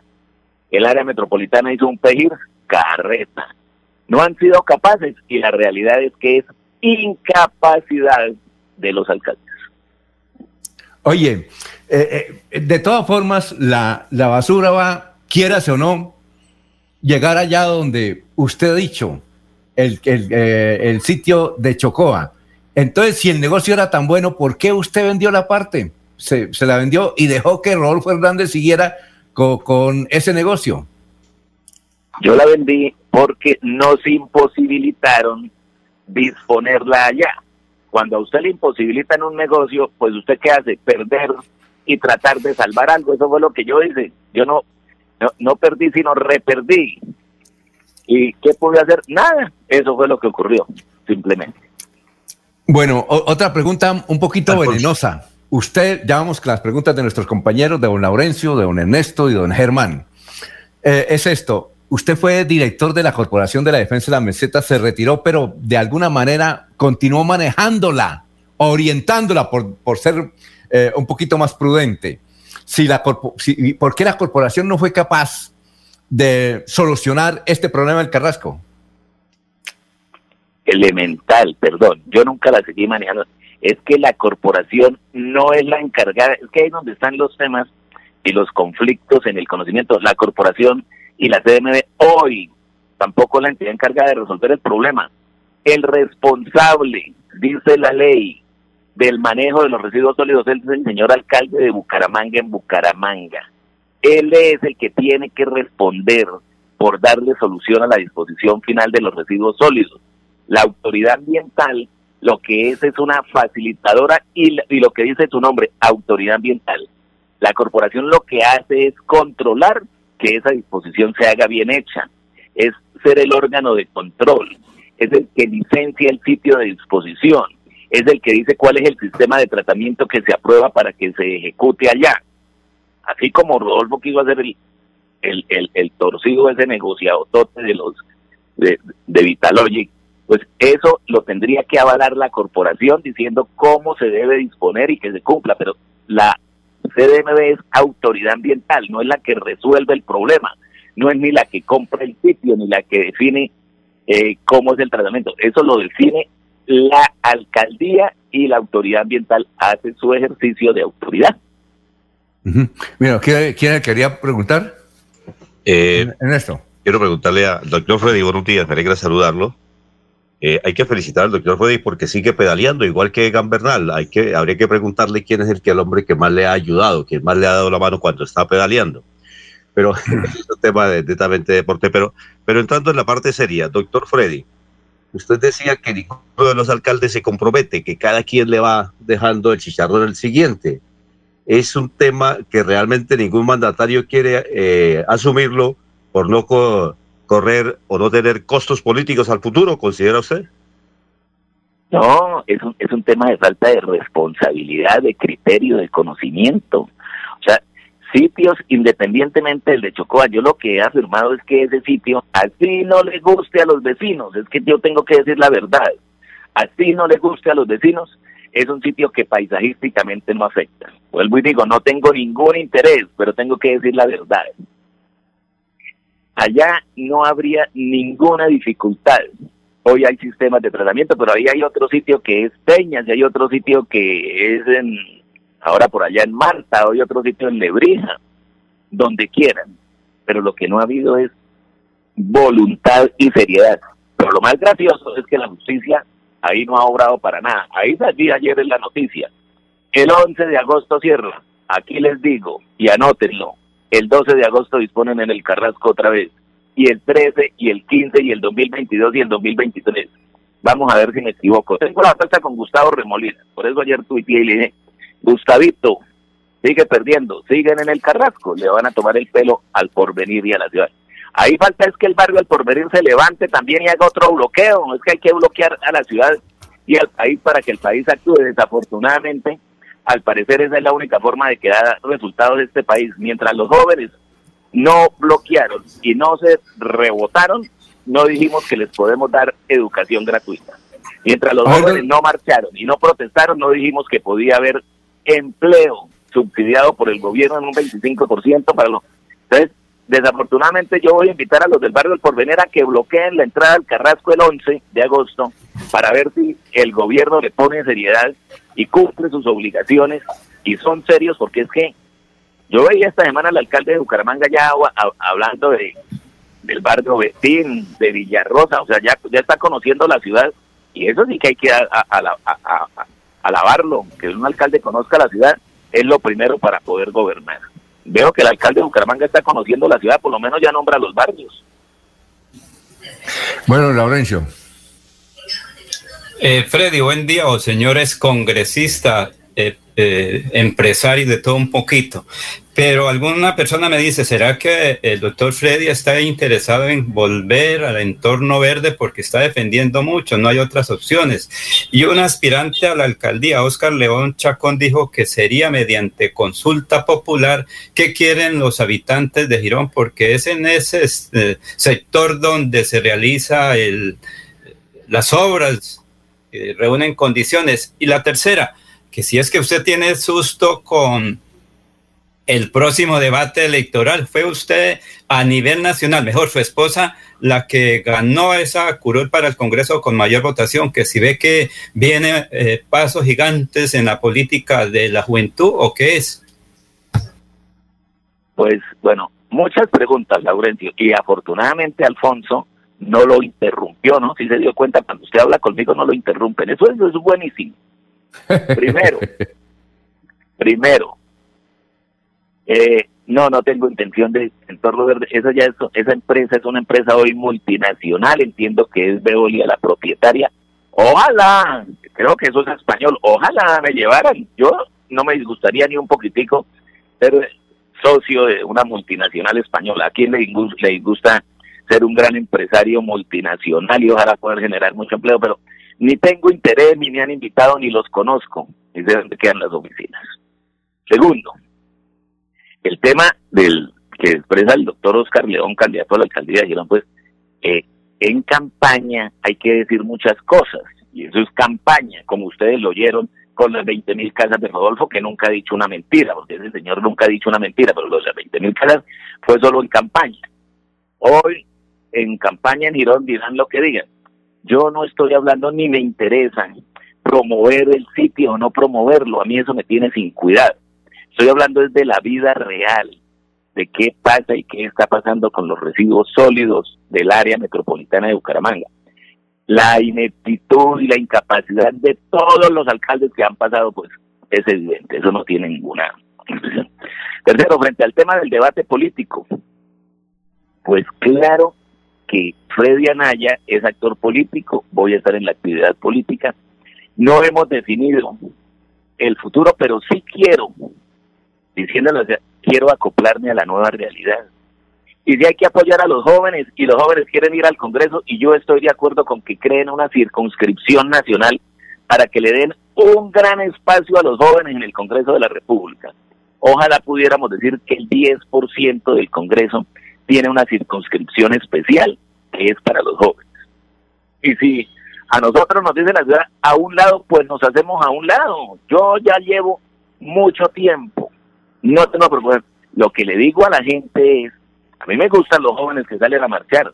Lo que no me gustan es los políticos, como hay concejales en Bucaramanga, que solamente saben, como dijo Claudia López, ser youtubers y sacar todos los días un video hablando física M, pero no proponiendo qué es lo que le proponen los concejales a la ciudad. ¿Dónde está la renta básica promovida desde el Consejo de Bucaramanga para los pobres de la ciudad? ¿Dónde están los beneficios y los subsidios para los pobres de la ciudad propuestos desde el Consejo de Bucaramanga? Hoy el Consejo de Bucaramanga, otro inepto, otro incapaz, que yo quisiera ver lo mismo que en el Congreso. ¿Dónde están las leyes promoviendo los beneficios para los jóvenes? ¿Dónde están las leyes promoviendo los subsidios? ¿Dónde están las leyes promoviendo el empleo? Pura carreta, puro youtuber, como dijo ahí, sí, estoy de acuerdo con la alcaldesa de Bogotá, pura pantalla de unos concejales pantalleros que hay en Bucaramanga, pero que cuando hemos visto, presenté este proyecto de acuerdo que crea una renta básica, en principio, para la gente menos favorecida, para favorecer a los pequeños tenderos del norte de la ciudad y del sur de la ciudad que viven de una tiendita y les llega el cobro de industria y comercio, ese sí, muy puntualito. Pues tenemos que acoplarnos a la nueva realidad. Y si a mí me tocara apoyar a Petro, lo apoyaría con mucho gusto, siempre y cuando yo sintiera que está cambiando la mentalidad y que se está favoreciendo a la clase popular, a los más pobres. Porque es que aquí el gobierno no ha hecho sino beneficiar no a los ricos, a unos poquitos ricos y no dejan que las clases emerjan. Entonces yo sí estoy de acuerdo con esa propuesta de juventud y no les tengo miedo, a nadie les tengo miedo. Lo que puedo hacer es retirarme, hacerme a un lado y decirles pasen porque esto cambió y las nuevas generaciones tienen derecho y deben tener oportunidades todas. Miren, Alfonso y usted a mí llevan dándome varilla 30 años. Todas las veces me acusan de todo. No han sido capaces en la vida de demostrar un acto indebido de Freddy Anaya. Me los he mamado y como decían, el que tiene rabo de paja no se arrima a la candela y me decían, Freddy, no se meta que es que lo van a joder. Ahí me he metido todas las veces. ¿Por qué? Porque sé que he obrado bien, porque sé que he hecho las cosas bien, porque sé que le he ayudado a muchísima gente de Bucaramanga, que hoy hasta se me ha volteado. ¿Y qué pasa? El mundo sigue, el mundo sigue y esos volteados quiero ver cómo les va en los otros lados. Pero yo voy a seguir en la actividad y no le tengo miedo. Por el contrario, sí pro, propiciaré que los jóvenes tengan, ojalá, miren, el 10% de las curules en el Congreso deben ser para los jóvenes. Bueno, y finalmente, porque no tenemos mucho tiempo, faltó la pregunta de su amigo Germán González García, pero para, para despedirlo, dice Wilson Mora, estoy escuchando a Freddy Naya aquí en San Gil, ahora poco ciclismo, porque está muy malo en las subidas, ese es el secreto que quiero darles a conocer, además porque está muy preocupado por la próxima subida del año entrante a la Cámara de Representantes. Pues fíjense, hay, un programa que se llama Strava, ¿no? Para los deportistas. Ahí aparecen los registros deportivos de cada uno de los eh, que hacen deporte. Y yo la, yo la tengo. Y creo que Wilson Mora la tiene. Díganle que les muestre una sola ruta donde él me haya ganado. No dos, una. Pero ese es el que, por ejemplo, yo a él lo impulso y lo apoyo a que haga deporte.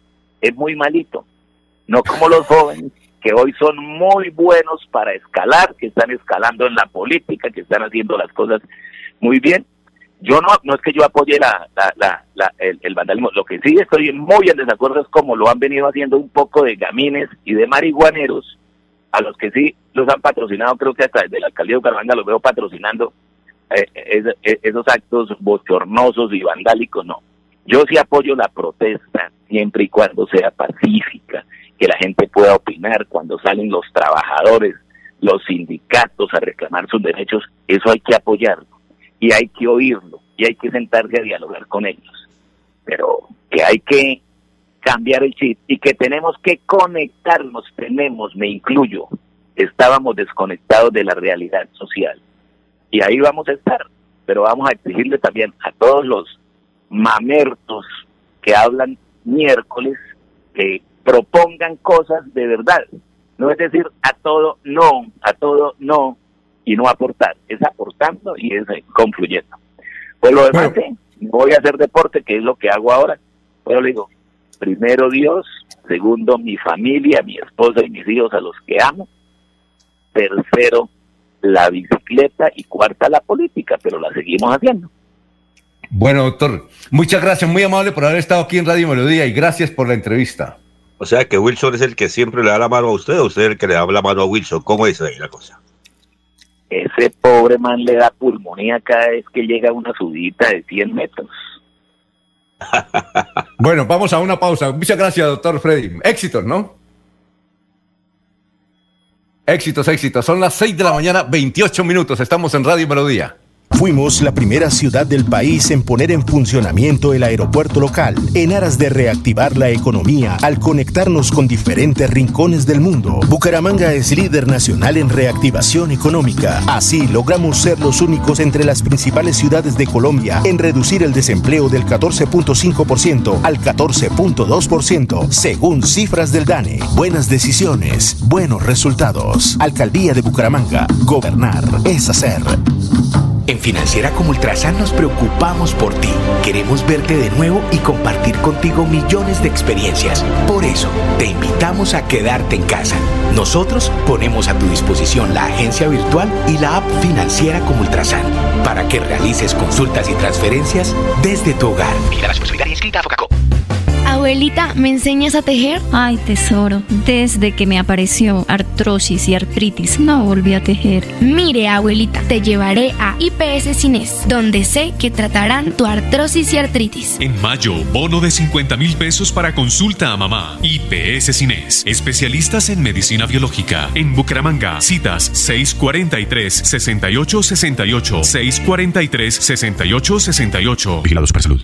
Recibiste una llamada del Banco Agrario y te pidieron digitar tu cédula, usuario, clave.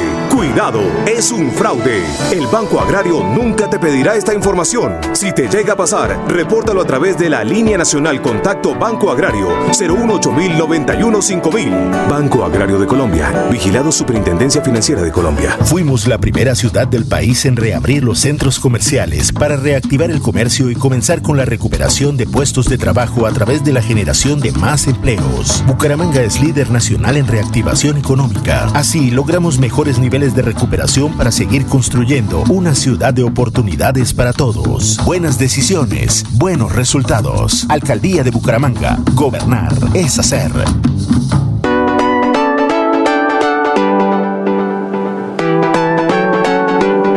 Melodía, Melodía, Radio Sin Fronteras. Escúchenos en cualquier lugar del mundo. Melodíaenlínea.com es nuestra página web. Melodíaenlínea.com, señal para todo el mundo. Señal para todo el mundo. Radio sin límites, radio sin fronteras. Radio Melodía, la que manda en sintonía. Gente de nuestra región es amable, honesta, trabajadora, una raza pujante que siempre lleva una sonrisa en el corazón. Por ellos estamos comprometidos en cuidar el medio ambiente, en innovar, en renovar con tecnología, transmitiendo confianza en el manejo integral de residuos. Desde el corazón de Colombia, Veolia, renovando el mundo. Cada día trabajamos para estar cerca de ti. Te brindamos soluciones para un mejor vivir. En Cajasal somos familia, desarrollo y bienestar. Cada día más cerca para llegar más lejos. Con Cajasal.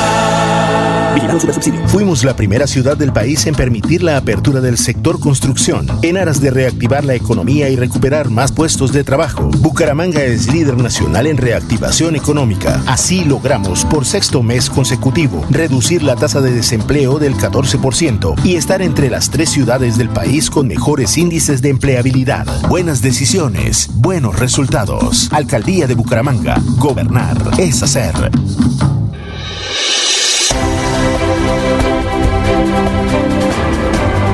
Información y análisis. Es el estilo de Últimas Noticias por Radio Melodía 1080 AM.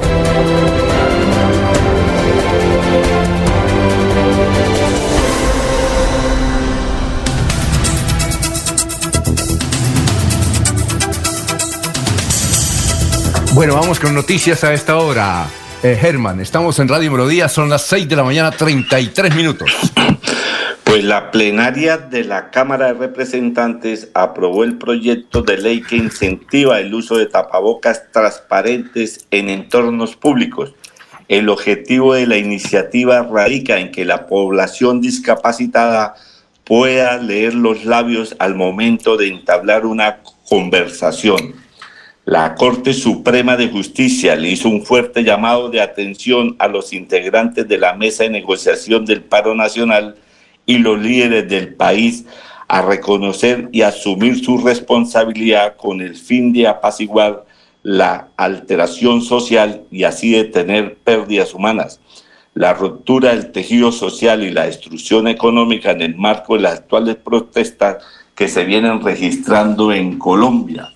Y como lo decía el doctor Freddy Anaya, el alcalde de Bucaramanga le pidió a la Agencia Nacional de Licencias Ambientales, ANLA, permitir que el Carrasco siga siendo el sitio de disposición de residuos sólidos mientras se busca su reemplazo. Los alcaldes del área metropolitana le notificaron al juez 15 administrativo de Bucaramanga, John Eduardo Avendaño, que la propuesta que ellos tienen es llevar las basuras al relleno sanitario de Medellín, pero hasta ahora no está confirmada la solicitud que allí se permita el recibo de los residuos sólidos. Además, esto traería sobrecostos a los usuarios y a los mismos municipios. La vicepresidenta y canciller Marta Lucía Ramírez en Estados Unidos negó que ella hubiera puesto la fecha del 29 de junio para la visita a Colombia de la Comisión Interamericana de Derechos Humanos. Ahora la vicepresidenta dijo que el gobierno del presidente Duque está listo para la visita a la comisión y si esa organización quiere adelantar la fecha, no hay ningún problema. Si ellos quieren venir mañana, no hay problema, dijo Marta Lucía Ramírez Alfonso. Oiga, Germán, eh, ¿Cómo es el asunto del tapabocas? Que una corte ordenó que sea el tapabocas transparente en el Congreso. Eh, no, a nivel nacional, que ¿Cómo la es? gente, o sea, el proyecto de ley incentiva el uso de tapaboca transparente. Hay unos que son totalmente transparentes, hay otros que son como la tela esa, pero el centro, lo que es los labios, es transparente. Esto es para que las personas que son sordomudas puedan ver, puedan describir lo que los labios de la otra persona está diciendo. Esto es para la población discapacitada, Alfonso. Ah, bueno. Eh, Laurencio, ah, vamos con los oyentes. Hay muchas inquietudes. Dice Luis Ignacio Macías Esparza, excelente entrevista con el doctor Freddy. Pedro Gómez Vedor Piedecuesta, si Petro fuera el presidente, ¿cómo haría para controlar la juventud de Somándalos? Gustavo Pinilla Gómez. ¿Y será que las basuras las van a llevar en helicóptero a Chocoa? ¿O además de tirarse varias veredas, se van a joder a Girón pasando cerca de 300 camiones por sus calles todos los días? Adriana Farac, por favor, por favor, señor Araya, la gente ya no come cuento. ¿Usted cree que ese salto realizado al grupo M19 o docentes o decentes significa que fue solidario cuando realizaba sus negocios en la corporación, en Paz o en las alcaldías del área metropolitana? Ahora posa de socialista. Bueno, don Laurencio, son las 6 y 36.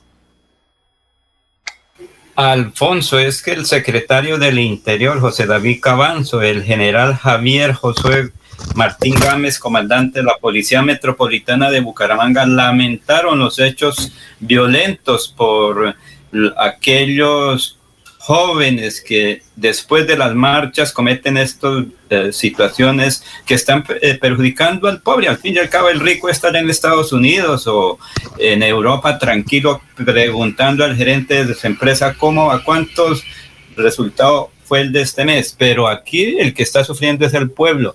Alfonso, y ahí también está en Arauca, en Saravena, Margeli Durán, una estudiante que nos quiere hablar sobre la situación de, esa parte colombiana donde viven muchos santanderianos. Pero escuchemos inicialmente al eh, secretario del Interior y al comandante de la policía cómo está la situación en Bucaramanga y los últimos hechos violentos.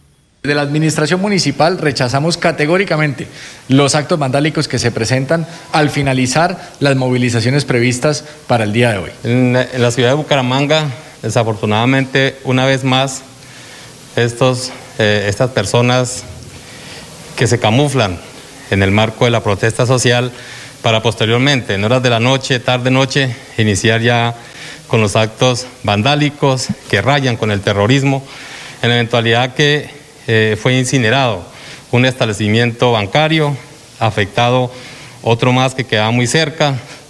Igualmente intentaron eh, vandalizar algunos establecimientos comerciales, los cuales no se les permitió mediante un trabajo efectivo de nuestra Defensoría del Pueblo, de los gestores de la Administración Municipal, donde pudieron ellos evitar la confrontación y, que pues llegaran a daños, a daños mayores. Igualmente intentaron agredir también la infraestructura de, una, un establecimiento religioso. Tenemos eh, evidencias, eh, recolectamos videos, donde estos delincuentes eh, materializan pues estas actividades delincuenciales, actividades que como les dije anteriormente rayan con el terrorismo, en la eventualidad que incendian un, establecimiento comercial, un banco, de tal manera que queda casi pues eh, totalmente en cenizas. Rechazamos absolutamente esta situación, acompañamos la protesta social pacífica, constitucional, pero también con la firme capacidad y la firme convicción de atacar los hechos delincuenciales, los hechos de terrorismo, los hechos vandálicos de algunas personas que nada tienen que ver con el ejercicio de la protesta legalmente constituida. Desde muy temprano estuvimos acompañando la movilización convocada por el Comité Departamental del Paro que se movilizó desde el puente Provenza hasta la Plaza Cívica, donde estaban nuestros gestores de convivencia, la Policía Nacional y las organizaciones de derechos humanos. Estas movilizaciones tranquilas son las que deben primar en la ciudad de Bucaramanga. De igual forma estuvimos en el sector de cabecera con los gestores de convivencia, la Policía Nacional y el Ministerio Público acompañando el plantón que tenían previsto en este sector de la ciudad, en donde fue una conversación entre los habitantes, eh, los residentes del sector y los estudiantes y los jóvenes que se estaban movilizando allí de acuerdo a eh, manifestando todas las inconformidades que tenían. Y ahí estuvimos nosotros con el Ministerio Público y todas las entidades garantizando este derecho constitucional. Eso es lo que queremos seguir haciendo. Luego sale la movilización desde la Puerta del Sol y se presentan algunas dificultades en unos establecimientos comerciales donde, como lo decía muy bien el señor comandante de la Policía Metropolitana de Bucaramanga, hay una mediación del Ministerio Público y de los gestores de convivencia para evitar mayores afectaciones a los establecimientos. Y como lo hemos dicho, pues rechazamos los actos vandálicos que se presentan finalizando la jornada. Estaremos siempre dispuestos a acompañar y a garantizar la movilización pacífica y también nuestro deber es garantizar los derechos de todos y por eso se actúa a través de la fuerza pública cuando eh, se presentan la, vulneración a los derechos de las demás personas que no están haciendo parte de ninguna movilización y son actos vandálicos. Se aperturarán las respectivas investigaciones penales a que haya lugar. Tenemos suficiente material fílmico, fotográfico, que vamos a colocarlo a disposición de la autoridad judicial competente, previo análisis de nuestras unidades de policía judicial, para que en un trabajo coordinado logremos dar contra con estos delincuentes que gestan estas actividades eh, de, destrozos, actividades delincuenciales que rayan con el terrorismo y que hablan mal definitivamente de una actividad esta que se camufla en la protesta social para buscar otros objetivos y para definitivamente eh, eh, destruir, hacer daño a la ciudad de Bucaramanga. Lo seguiremos evitando. con toda nuestra contundencia, con todo el trabajo interinstitucional y con toda la capacidad legal que nos da el Estado colombiano para evitar que sigan realizando daño estos delincuentes a la ciudad de Bucaramanga. ¿Usted tenía, o dice que otra invitada? sí, pero más adelante, señor. Bueno, pues, eh, antes de ella vamos a presentar aquí a Juan Jacobo Lozano, que trabajó con nosotros, ¿recuerdan ustedes? Sí, que trabajó ahí con nosotros. De, del Carmen Norte de Santander, Alfonso, Exactamente. Hijo de, hijo de docentes. Su señor padre lo invitaron a que fuera candidato a la alcaldía allá de su tierra natal, pero él dijo, yo soy docente, debo, dar ejemplo, sigo como profesor. Bueno, Juan Jacobo Lozano le hizo una extraordinaria crónica a Sandrita González, que a sus 41 años perdió la vida por COVID. Em, desde luego, ella era una excelente profesora porque ayudó a conseguir celulares mm, ya mm, de segunda o computadores de segunda para que sus alumnos se pudieran conectar. Vamos a escuchar esta excelente crónica y de luego a conocer también a, a Sandrita González que falleció en las últimas horas. Bueno, mi nombre es Sandra González Román, soy docente del grado de primaria en el Colegio José Celestino Mutis. Esta es otra voz que se apaga por cuenta del COVID-19. A sus 41 años y después de haber estado 18 días en una unidad de cuidados intensivos, murió la profe Sandra, quien por muchos años se dedicó a educar niños en Bucaramanga. Su esposo Orlando Jaimes Parada recibió hoy a las 5 de la mañana la amarga noticia. Sí, estaba en la UCI de Fortunat, pues por COVID ya lleva como 18, 19 días más o menos intubada, sedada y estaba muy malita. Y ya hoy me llamaron que pues ya se imaginará. La profe Sandra, como le decían sus pequeños, desde que inició la pandemia se dio la tarea de buscar y comprar celulares para dárselos a los estudiantes que no podían recibir sus clases porque simplemente no tenían un dispositivo móvil. Una tarea que la mantenía con el corazón feliz, tal y como me lo relató el 5 de febrero de 2021. ¿Qué es lo que pasa? Los niños eh, pueden acceder a, Internet, pero muchos no tienen eh, el dispositivo, o al contrario, algunos tienen, eh, no tienen en internet y, y les falta el dispositivo. O sea, hay, eh, es como una mezcla de muchas cosas, ¿sí? Entonces, este año, pues cuento con la fortuna que mis estudiantes, eh, la mayoría se han conectado, se han podido conectar durante estos días. Pero tengo seis estudiantes de mi salón que no pueden conectarse. Entonces, nada, yo quería tener mi grupo completo al 100% conectados, que estuviéramos en línea y por eso pues nace esta campaña Donatón. Es muy gratificante porque los niños se ponen muy felices, de todas maneras para ellos es como un juguete, sí, pero un juguete muy valioso al cual le van a dar bastante utilidad. La huella de la profe Sandra quedará en el corazón de sus estudiantes, quienes en estos últimos meses solo la pudieron ver a través de una pantalla por donde contagiaba a sus pequeños con su sonrisa y carisma. Muy bien. Eh, nos recuerdan aquí que ella era muy aficionada a las redes sociales, utilizaba mucho el TikTok. Y la vez, y cuando hablábamos con ella, ella nos decía que eh, había celulares que ella los arreglaba, ella misma los arreglaba, estaba en esa, en esa situación. Paz en la tumba Sandrita González mm, Ramón. Sandrita González Ramón. Son las 6 de la mañana, 45 minutos. Eh, estamos en Radio Melodía. Vamos a hacer una pausa, pero antes saludamos a la gente que nos está escribiendo. María Lili Rugeler Franco dice: Dice el doctor Freddy, tengo que apoyar a Petro, lo apoyo. Vaya, vaya. Petro solo quiere seguir incendiando al país. Pedro, Petro odia este país. Son las 6 y 46.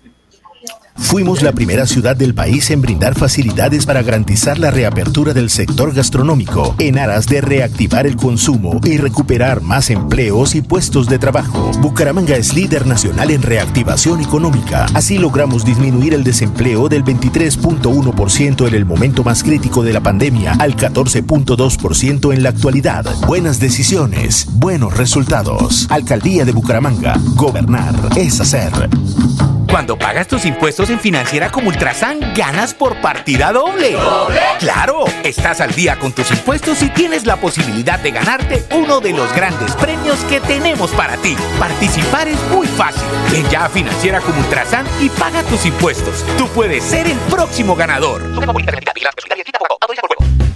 Abuelita, ¿me enseñas a tejer? Ay, tesoro, desde que me apareció artrosis y artritis, no volví a tejer. Mire, abuelita, te llevaré a IPS Cines, donde sé que tratarán tu artrosis y artritis. En mayo, bono de 50 mil pesos para consulta a mamá. IPS Cines, especialistas en medicina biológica. En Bucaramanga, citas 643-6868, 643-6868. Vigilados para salud. En el Banco Agrario te ayudamos a evitar ser víctima del fraude. Nunca te solicitaremos tu información financiera por teléfono, correo electrónico o mensaje de texto. Y te recomendamos cambiar tus contraseñas periódicamente y no compartirlas con nadie. Cualquier incidente, repórtalo a través de la línea nacional Contacto Banco Agrario 018 91 5000. Banco Agrario de Colombia. Vigilado Superintendencia Financiera de Colombia. La radio es vida. La radio es optimismo y esperanza. La radio fue primero. La radio fue ayer, es hoy y será mañana. La radio, tu compañía de siempre. Somos la radio, somos la radio. Y hoy como siempre, entramos en tu casa porque somos parte de tu familia en esta lucha por la vida. Con Radio Melodía y últimas noticias, quédate en casa.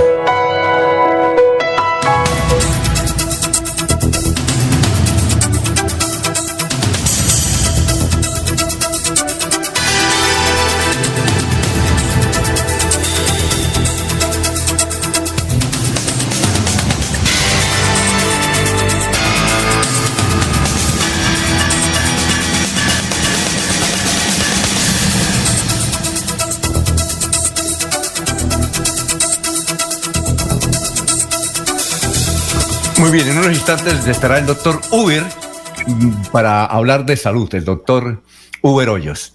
Eh, antes, don Laurencio, ¿usted sí sabía eso que ocurrió en el Partido Conservador en el sentido que eligieron directiva del Partido Conservador designando a Rafael Serrano Prada como presidente y eh, como presidente y desde luego eh, el hijo de Iván Díaz Mateos, no sabíamos que estaba allí en el directorio, no lo ha dejado posesionar?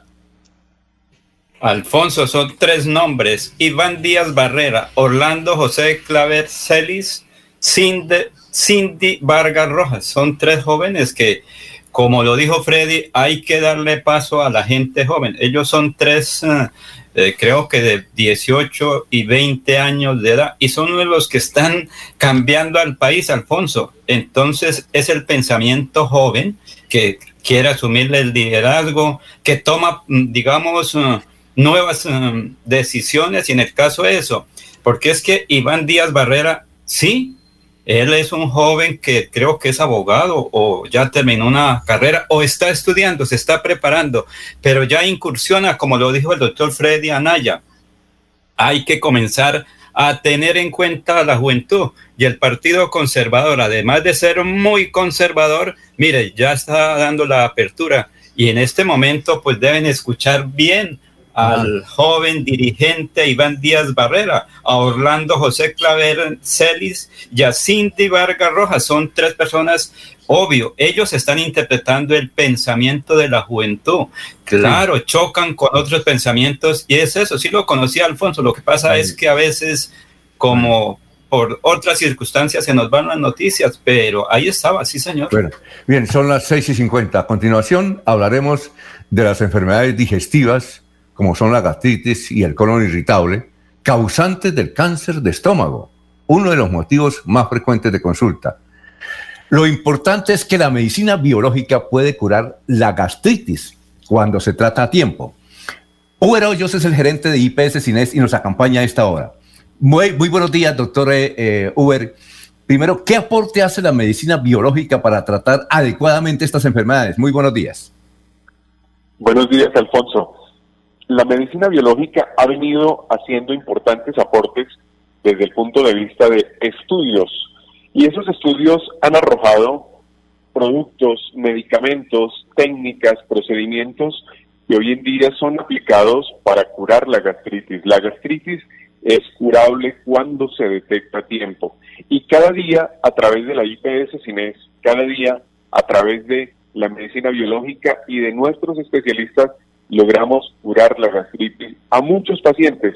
Esta es una esperanza que las personas que la padecen la venían esperando y por eso es que Hoy queremos anunciarles que la gastritis es curable cuando se detecta y cuando se trata a tiempo a través de la medicina biológica. Perfecto, conozcamos el testimonio de la señora Carol Gómez, quien se curó de gastritis precisamente con medicina biológica. Sí, muy buenos días. Yo tenía problemas de gastritis y empecé a ir a consulta con el doctor. Me mandó precisamente esos dos medicamentos y nomás en la primera toma eh, me empecé a sentir muy bien, ya los alimentos no me hacían daño, se me inflamaba mucho el estómago cada vez que comía cualquier alimento. De ahí para acá pues no he sentido ninguna molestia. Tomo la leche, que era lo que más me hacía daño. De ahí para acá me he sentido muy bien y gracias al doctor he sentido mucha mejoría. Bueno, muchas gracias, señora Carol. Eh, doctor eh, Uber Hoyos, ¿cuáles son los primeros síntomas de la gastritis? Los primeros síntomas son la no tolerancia a la gran mayoría de los alimentos, a las frutas, a las verduras, a la leche, incluso el agua. Son los primeros síntomas, luego viene aumentando eh, la flatulencia, aumenta el dolor, luego ya pasa eso a arder eh, a sentir demasiados dolores en la boca del estómago. Así que es muy importante tratarla a tiempo. Cuando ya se está presentando los primeros síntomas es porque nuestro estómago ya está, nuestro organismo ya está reclamando eh, acciones inmediatas por parte del paciente. Y la medicina biológica ha venido entregando importantes aportes eh, científicos desde las mismas cepas que trabajan en los laboratorios más importantes del mundo eh, investigando esas cepas para que hoy en día se conviertan en importantes medicamentos. Así que, pues esta es una noticia muy esperanzadora para quienes hoy en día no se pueden comer lo que más les gusta porque eh, inmediatamente el organismo reacciona. La medicina biológica de IPS Cines está disponible en la ciudad de Bucaramanga. ¿Y, cómo se previene? Con estilos de vida saludables, eso es lo primero, estilos de vida saludables y también con la medicina biológica, lógicamente. Hay que entender que nuestro organismo es el reflejo de lo que pensamos, de lo que hacemos, de eh, cómo actuamos todos los días. Así que los invito para que primero que todo tengamos estilos de vida saludables, es decir, comamos a horas, comamos tres veces al, al día, cuatro veces al día. Es importante tener en cuenta las medias nueve, eliminar todo lo que sea irritante, los fritos, las comidas eh, empacadas, los embutidos, eliminar también lo que tenga que ver con, eh, eh, con paquetes, todo eso hace parte de, la, de, los estilos de vida saludables para la prevención de la gastritis. ¿Y, ¿Y en qué afecta, doctor, la alimentación?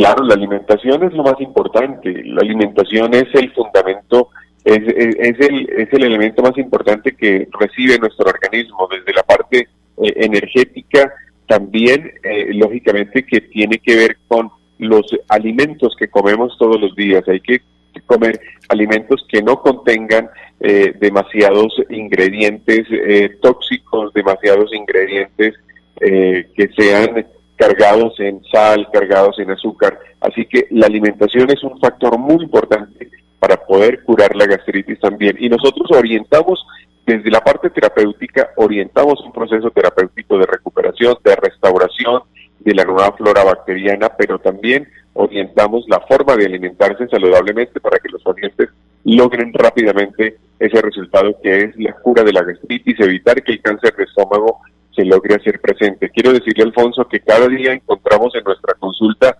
personas más jóvenes consultando por gastritis y cada vez encontramos personas más jóvenes con presencia de cáncer de estómago, pero se puede prevenir.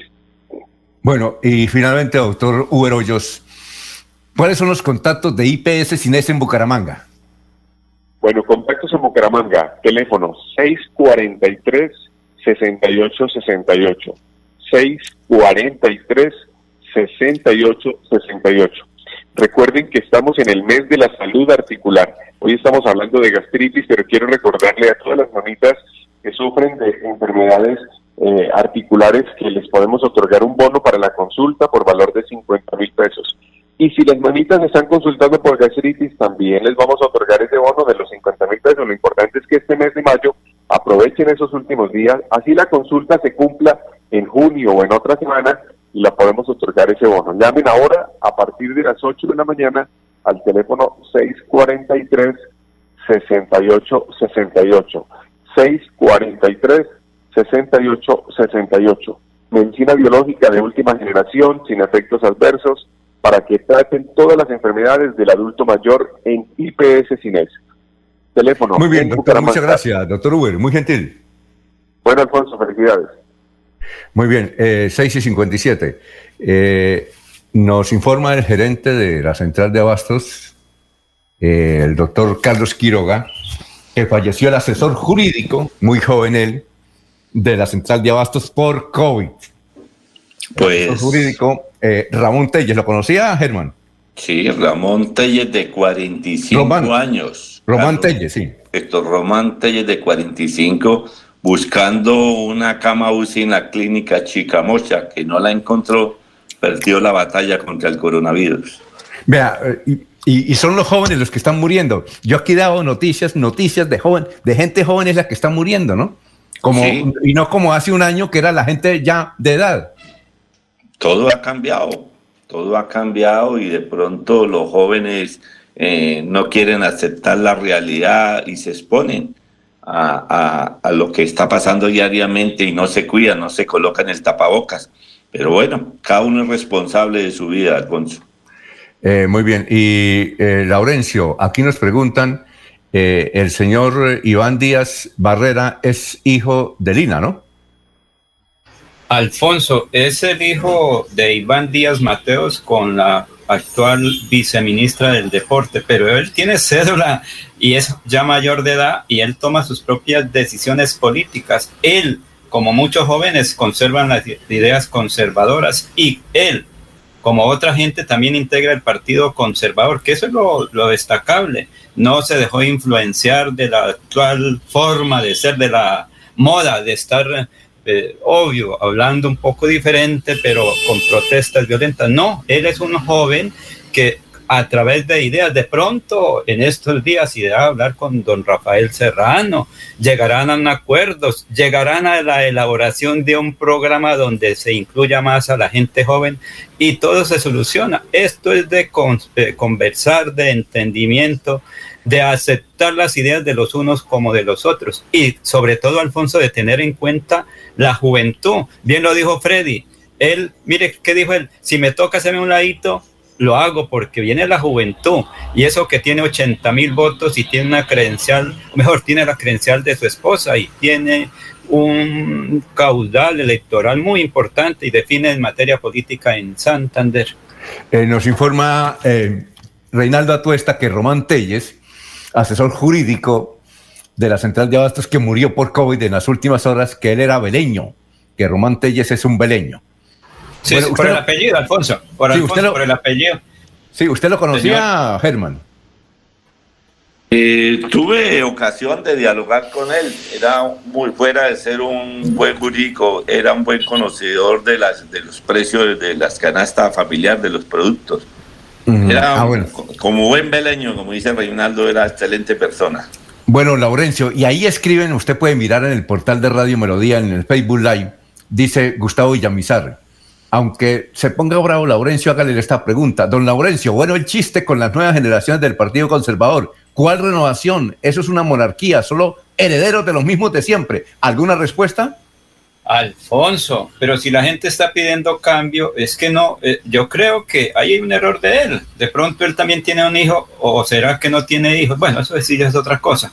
Pero aquí en mi casa yo tengo que escuchar a mi hija, que es eh, joven también. Ella tiene sus propias ideas. Sí, ella me ha ganado aquí la, la batalla política. Me dijo, el ingeniero Rodolfo es el alcalde de Bucaramanga. Me dijo luego, el alcalde de Bucaramanga se llama Juan Carlos Cárdenas. Y el segundo en votación va a ser el señor eh, Leonidas Gómez para la gobernación. Antes me dijo otras cosas. Yo dije, ay, y cuando veo el resultado, yo digo, ellos tienen razón. Hay que escuchar a la gente joven que tiene otro pensamiento. ¿Qué ocurrió en Chile? En Chile comenzó la juventud por no pagar 50 pesos en el metro de Santiago. ¿Y en qué terminó?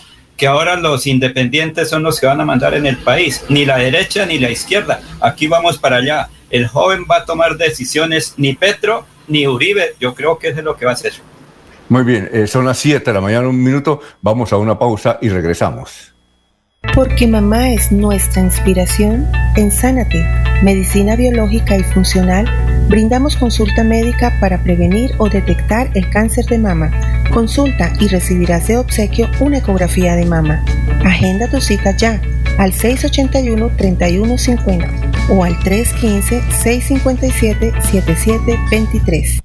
Aquí Bucaramanga, la bella capital de Santander. Transmite Radio Melodía, Estación Colombiana, HJMH, 1080 kilociclos, 10.000 vatios de potencia en antena, para todo el oriente colombiano. Cadena Melodía, la radio líder de Colombia. La gente de nuestra región es amable, honesta, trabajadora, una raza pujante que siempre lleva una sonrisa en el corazón. Por ellos estamos comprometidos en cuidar el medio ambiente, en innovar, en renovar con tecnología, transmitiendo confianza en el manejo integral de residuos. Desde el corazón de Colombia, Veolia, renovando el mundo. Fuimos la primera ciudad del país en reabrir diferentes sectores económicos en aras de comenzar con la recuperación de empleos y puestos de trabajo. Bucaramanga es líder nacional en reactivación económica. Así logramos, entre otras cosas, reducir el desempleo en jóvenes menores de 28 años, un indicador positivo que evidencia la recuperación para una de las poblaciones más afectadas por la pandemia. Buenas decisiones, buenos resultados. Alcaldía de Bucaramanga. Gobernar es hacer.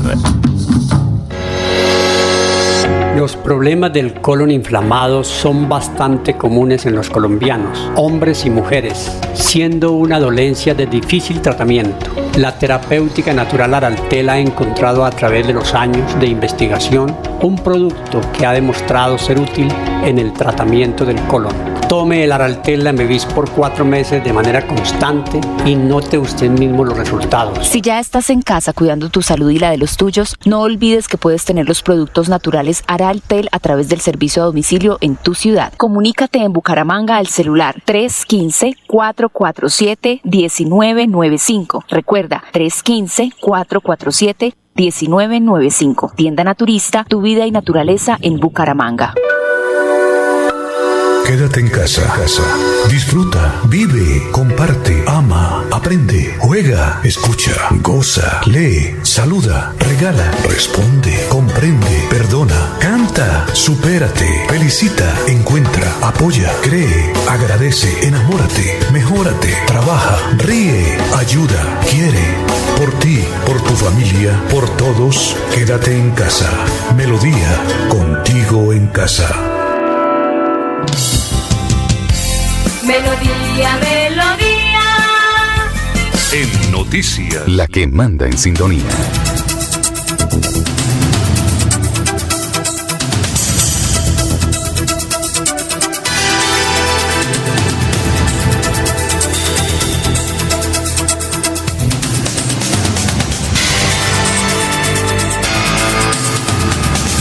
Priño Gómez dice, la renovación conservadora en Santander, según don Laurencio, es que Iván Díaz Mateo se ha sucedido en la dirección por su esposa Lina y ahora por su hijo. Don Rafael Serrano es una persona que sabe escuchar y aconsejar.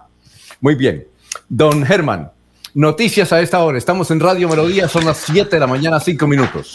El Instituto para el Desarrollo y la Paz, Indepaz, radicó un derecho de petición dirigido al fiscal general Francisco Barbosa y al defensor del pueblo Carlos Camargo para conocer el paradero de un listado de 346 personas que permanecen desaparecidas en el contexto de las manifestaciones.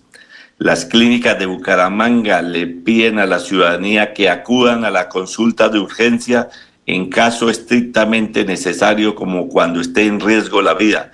La alta consulta en los servicios de urgencia tiene congestionadas las clínicas, pues no tienen espacio para su hospitalización piden que acudan a la consulta externa. El excomisionado de La Paz, Miguel Ceballos, ha dicho que será candidato a la presidencia de Colombia con su movimiento que se llamará Tú, que quiere decir transformación y unión, y buscará firmas para presentarse como candidato independiente.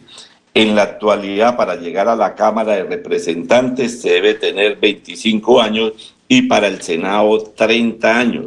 Se está presentando un proyecto en el Congreso que los jóvenes con 16 años puedan votar en las elecciones y con 18 años puedan aspirar a llegar al Congreso.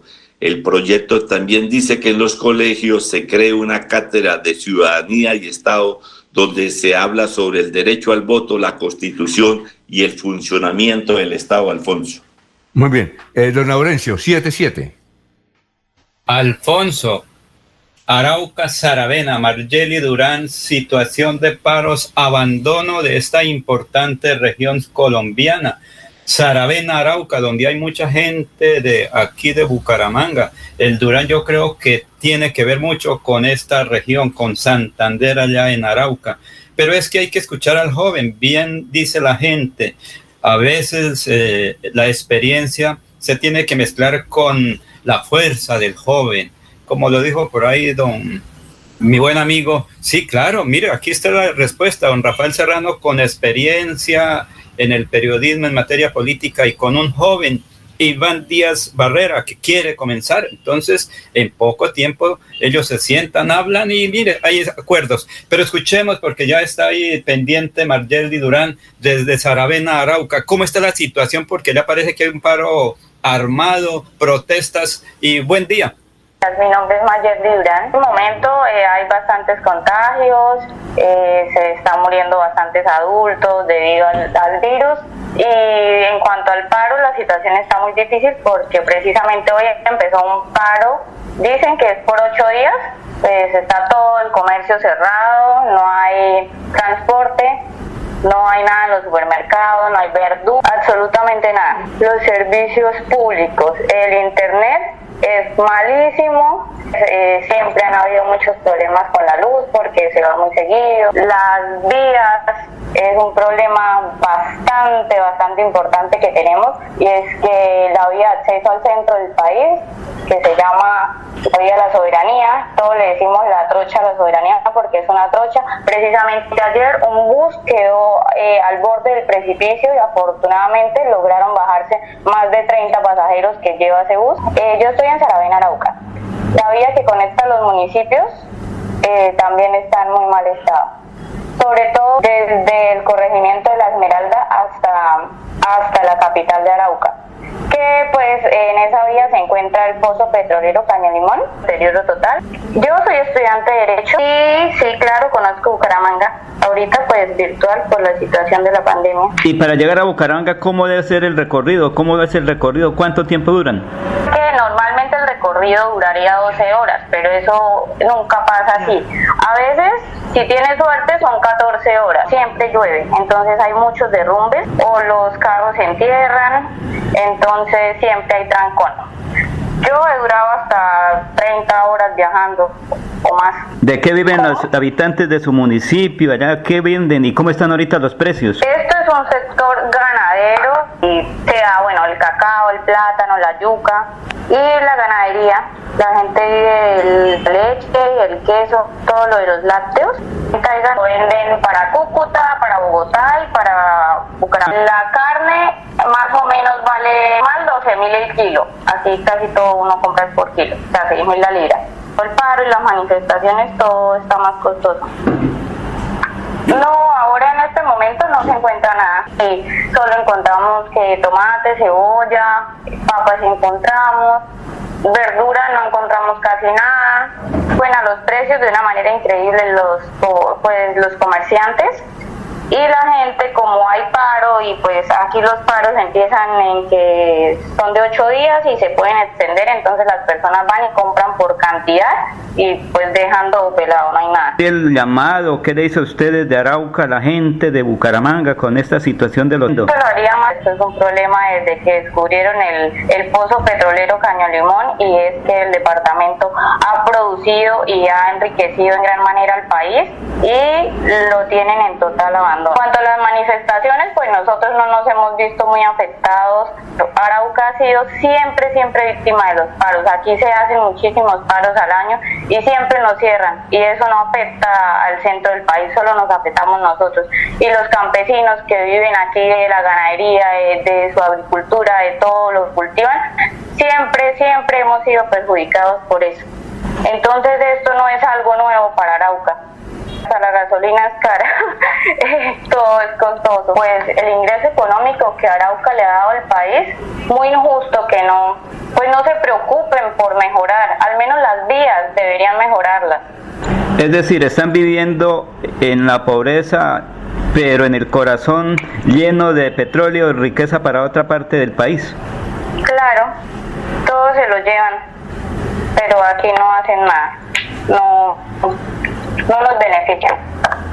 ¿Y cuándo viene por Bucaramanga? Apenas empiecen las clases presenciales.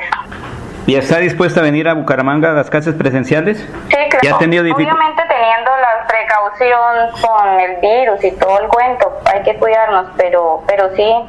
Bueno, entonces éxito en su estudio, en su actividad ya, y esperemos que esto mejore. Y muy amable por estar aquí en Últimas Noticias de Radio Melodía. Bueno, con mucho gusto, gracias a usted. Muy bien, son las 7 de la mañana, 12 minutos. Los oyentes nos escriben y nos dicen que ayer eh, vieron a una camioneta sin placas, último modelo, de pistoleros disparando aparentemente al aire. Que ojalá las autoridades la capturen. Bueno, las 7:13 minutos. De otro lado, les informamos al iniciar el noticiero que el próximo lunes hay una marcha y un plantón, igual al que realizaron en la ciudad de Cali los gremios económicos, donde fue numerosa la gente que participó eh, muy eh, disciplinadamente, precisamente para enfrentar a los bárbaros. Entonces, eh, la información indica que el lema de la campaña es todos invitados por una Colombia justa Bucaramanga, próximo lunes 31 de mayo, desde las 9 de la mañana. Los ciudadanos, comerciantes, empresarios y empleados y trabajadores estudiantes nos informan que eh, el sitio de concentración es la Puerta del Sol, ahí en la carrera 27. Baja, se baja por la calle 36 hasta la plaza Luis Carlos Galán, donde habrá un plantón frente a las empresas, los negocios y hogares que han sido afectados por, por esta marcha. Muchas gracias a la gente que nos está escribiendo sobre eso. Y también insisten en que una camioneta que estaba recorriendo varios sectores de, de la ciudad de Bucaramanga disparando, no solamente en la universidad, sino que también estuvo en el centro y en otros lugares de cabecera. Ahí está pues la noticia para que por favor las autoridades investiguen. Son muchos los mensajes que nos han escrito de esa forma. Y eh, Ecopetrol advierte sobre un bloqueo de la refinería en Barranca Bermeja. Más adelante vamos a tener al señor gerente de la refinería, Carlos García. Eh, Germán, la refinería es la que, mm, la que produce el principal mm, producto que es la gasolina, perdónenme la redundancia, que ese va para todas las regiones colombianas y aún para exportar. ¿Es la refinería Barranca o la, o la de Cartagena? Pues la refinería más importante que tiene Ecopetrol es la de Barranca Bermeja, la que suministra la gasolina, el gas, la CPM a Colombia. De allí se distribuye al país. La de Cartagena prácticamente la tienen, es utilizada para el servicio de la zona norte y para la exportación de combustible hasta otras zonas del mundo. Ah, bueno, perfecto. Son las 7 de la mañana, 15 minutos. Eh, nos escribe don Álvaro Angarita y nos da a conocer eh, la información del periódico El Frente Hoy y trae la noticia sobre la docente eh, Sandrita que falleció. Dice docente que luchó por conectividad de sus estudiantes, falleció por COVID-19, muy joven ella. El relato de la noticia dice, dice, en el último reporte del Ministerio de Salud fueron indicados fueron informados de 99 muertes por COVID en Santander.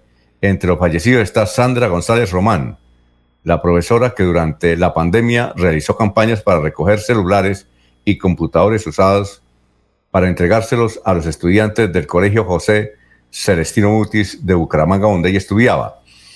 Durante 18 días, la docente de 41 años de edad estuvo en una UCI de la clínica Fosunap, donde perdió la batalla contra el coronavirus. El esposo, Orlando Jaime, dijo, mi Sandra era una mujer generosa y bondadosa para ayudar a los estudiantes. Yo la ayudé en la campaña para buscar equipos usados para que los niños pudieran asistir desde sus casas a las clases virtuales.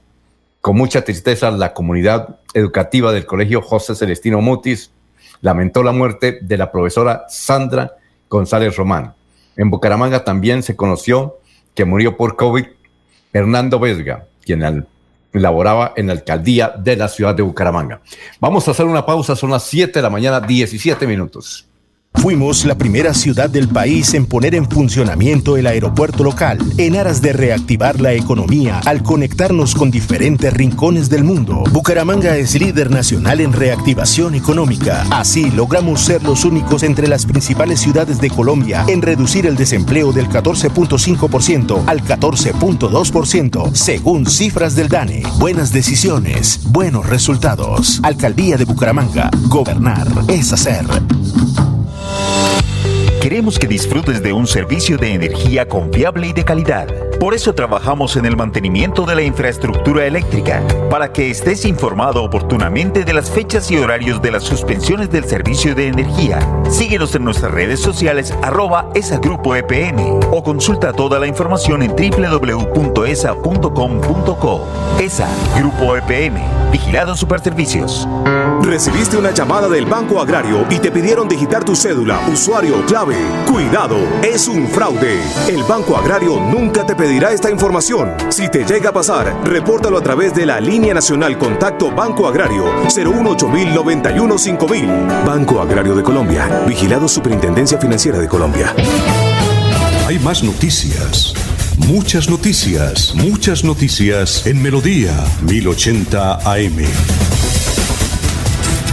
Son las 7 de la mañana, 18 minutos. Vamos para la ciudad de Barranca Bermeja. Ya está el Caballero, allá en el distrito del puerto petrolero, con toda la información, que es muy importante conocerla desde este sitio a raíz de la refinería, de las situaciones que se presentan con el COVID. Soel, ¿cómo está? Muy buenos días.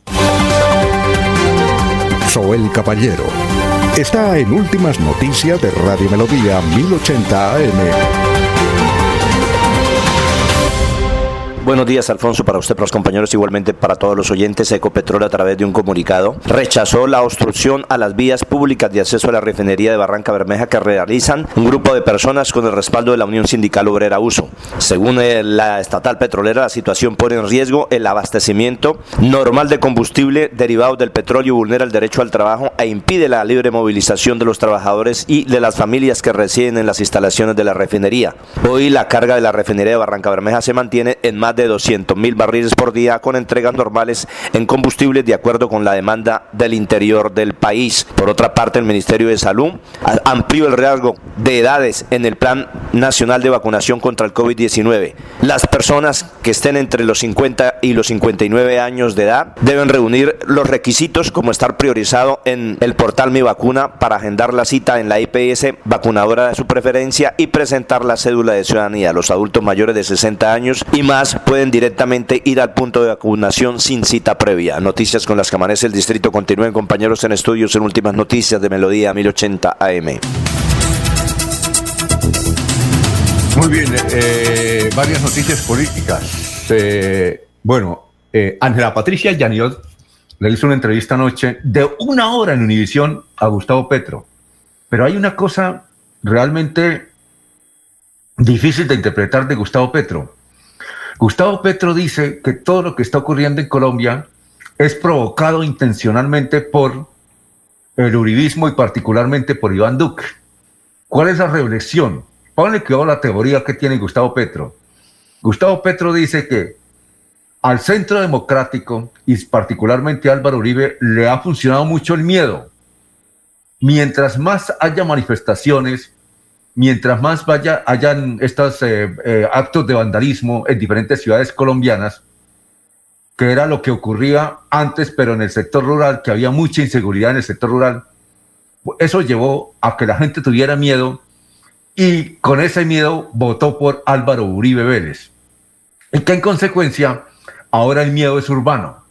Entonces la gente en las grandes ciudades está temerosa de que llegue una persona diferente a la, al estilo de Álvaro Uribe y de su filosofía de seguridad democrática.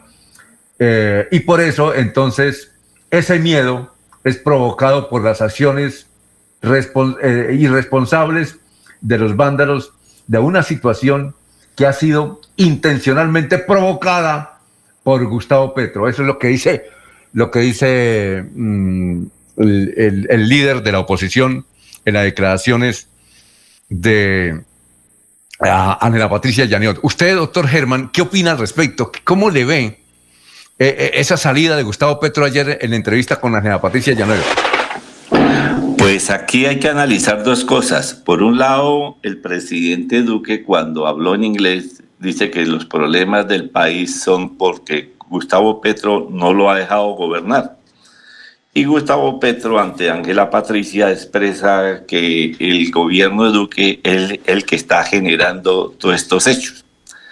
La realidad es que el miedo parece ser una estrategia que pueda tener el gobierno central para que en las próximas elecciones el señor Petro no tenga opción de llegar a ser presidente, porque sería lo que estamos viendo hoy un reflejo de lo que va a pasar dentro del periodo de gobierno del señor Petro. Entonces, puede ser una estrategia que tenga el centro democrático de decirle al país que si votan por Petro va a ver la situación que estamos viviendo hoy en día. Pero si usted analiza y escucha a la ciudadanía, muchos ni están de acuerdo ni para la derecha ni para la izquierda.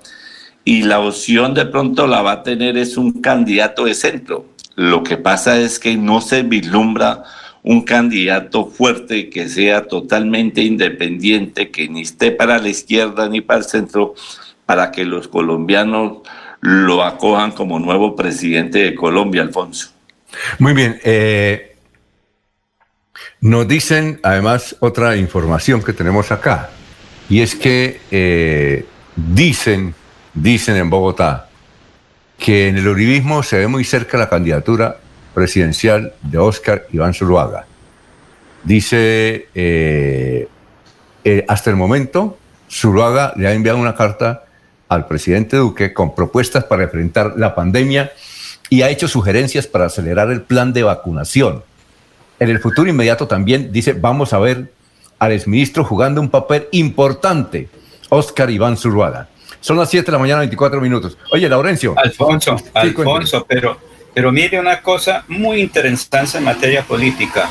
La que aspiraba hoy a que ya tuviera en libertad Marta Lucía Ramírez después renunció a ser candidata presidencial. Era la que estaba llevando, digamos que las ideas de Iván Duque del Centro Democrático, el Partido Conservador, mucho de la derecha, para ser candidata, pero ella encontró que el terreno no estaba abonado que los asesores, sus equipos de trabajo, no, ahorita no es el tiempo suyo porque la, la juventud quiere otra cosa, el pueblo quiere otra cosa. Mire, no corra ese riesgo porque será inútil que usted sea candidata presidencial. Por eso hoy debía estar ya por ahí en contra de Iván Duque, Marta Lucía Ramírez para conseguir votos.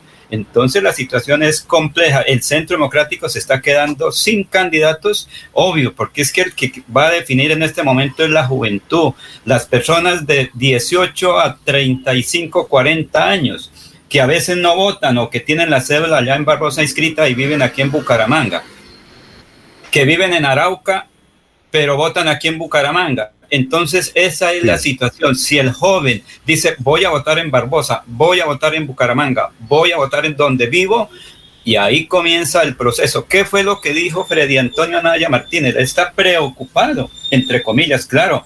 Me toca adaptarme a la nueva forma de política, la juventud, lo que usted acaba de decir, o mejor, lo que está ocurriendo internamente en el Partido Conservador.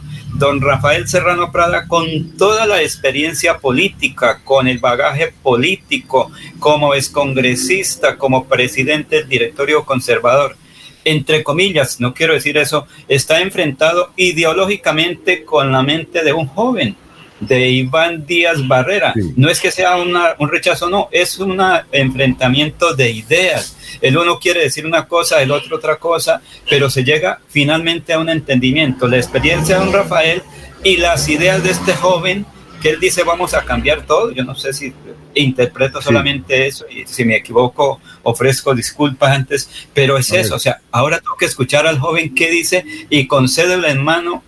El ejemplo está en Chile, Alfonso? Bueno, don Laurencio, antes de irnos a unos mensajes, usted tiene un informe que nos parece interesante, no sé si ya lo presentó, de unas mujeres víctimas que están haciendo un mercadillo. Alfonso también, ese es otro, pero es que ahí también tengo, no, sé si usted tiene al gerente de la refinería de Barranca. Yo tengo la gente de la refinería, pero es que, es que una señora nos escribió aquí que está escuchando el, noticiero para escuchar a esa señora, em, después de comerciales, a una señora que está promoviendo un, mercadillo. Sí, señor. ¿Son víctimas de qué? ¿De la violencia? Sí, de la violencia. Es que ellas, eh, Alfonso, pues quieren sobresalir. Mire, es otra expresión. ellas pues venían, eran hablando y hablando, ahora van a poner en conocimiento en la industria sus actividades, ah, sacarlas, producir algo, porque eso es lo importante, producir. Pero entonces vamos a unos mensajes y tan pronto regresemos, la vamos a presentar. Son las 7.27.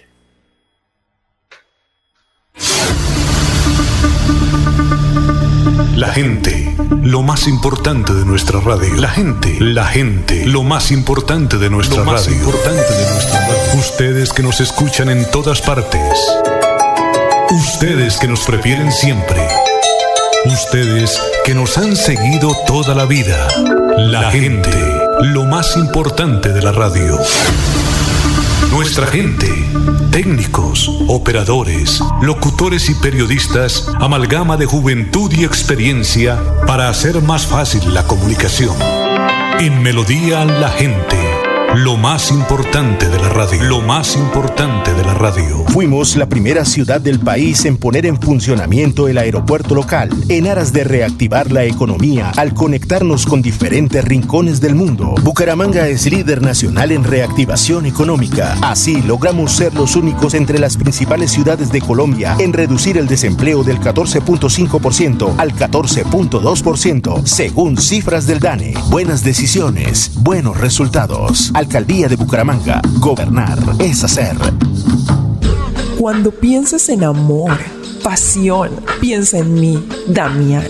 Pide ahora mismo tu tableta de Damiana para que disfrutes al máximo de una relación sexual con toda la energía, vitalidad y que te permita durar el tiempo que tú quieras. Damiana, pídela a domicilio en Bioalterna 643-6636 o al celular 321-441-6668. Bioalterna, calle 55 3117, Barrio Antiguo Campestre, Bucaramanga.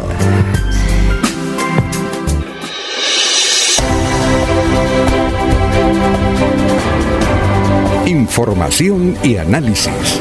Es el estilo de Últimas Noticias por Radio Melodía 1080 AM.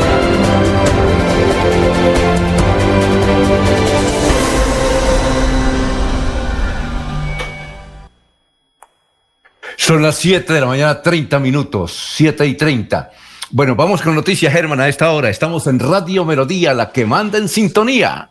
Bill Shakespeare, quien fue la primera persona en recibir la vacuna contra el coronavirus, murió a los 81 años por una enfermedad no relacionada con el coronavirus.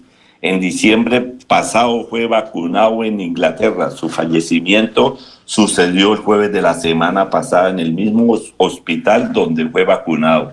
Hoy las manifestaciones sociales en el área metropolitana de Bucaramanga se llevarán a cabo a través del arte con pintura. La idea es plasmar murales en diversos corredores viales y en lugares públicos de la ciudad donde existan espacios. Las elecciones, las elecciones presidenciales en Colombia se realizarán dentro de un año, el 29 de mayo del 2022. Por eso, a partir de este sábado 29 de mayo del 2021, empezará a correr el calendario electoral que hará la prohibición de aspirar a cargos para quienes sean funcionarios públicos. Se abrirá el proceso de inscripción de cédulas hasta el 29 de marzo. Desde el 13 de marzo del 2021 se inició la inscripción de cédulas para las elecciones del Congreso de la, República que se realizarán el 13 de marzo del 2022. La inscripción de cédulas será hasta el 13 de enero del 2022. El 13 de noviembre se inicia la inscripción de candidatos para el Congreso de la República, plazo que se cerrará un mes después. Entre el 29 de enero y 11 de marzo del 2022 se llevarán a cabo la inscripción de los candidatos a la presidencia. Cada uno debe tener el aval de un partido político reconocido o ser inscrito por un grupo de ciudadanos cuya conformación se, se, sea certificada por la Registraduría Nacional. Eh, el pasado también se pueden inscribir comités independientes promotores del voto en blanco a partir del 13 de noviembre se puede hacer la propaganda electoral y se conocerá el censo electoral. El 22 de diciembre se publicará la lista de candidatos. Desde el 1 de junio hasta el 30 de agosto se llevará a cabo la inscripción de documentos de los jóvenes entre los 14 y 28 años para participar en las elecciones de consejos locales de juventudes que se realizarán el 28 de noviembre de este año, Alfonso. Muy bien, son las 7 de la mañana, 33 minutos. A ver, don Laurencio, ahora sí lo escuchamos. Alfonso, es que las mujeres con mercadillo para víctimas de Bucaramanga, Joana Rondón, Melissa Franco y Luz Bautista, son personas que vienen trabajando por eso, porque se tenga ese reconocimiento a quienes de una u otra forma han sido víctimas del conflicto armado interno en Colombia, pero que sean ellas las que expliquen en qué consiste, qué están haciendo y cuál es la proyección venido desde hace algún tiempo solicitando al municipio de Bucaramanga que se desarrollen eh, mercadillo de las víctimas, donde tanto hombres y mujeres puedan eh, mostrar sus productos, mostrar sus emprendimientos, mostrar sus iniciativas. En ese sentido, está desarrollando el mercadillo de la esperanza de las mujeres víctimas.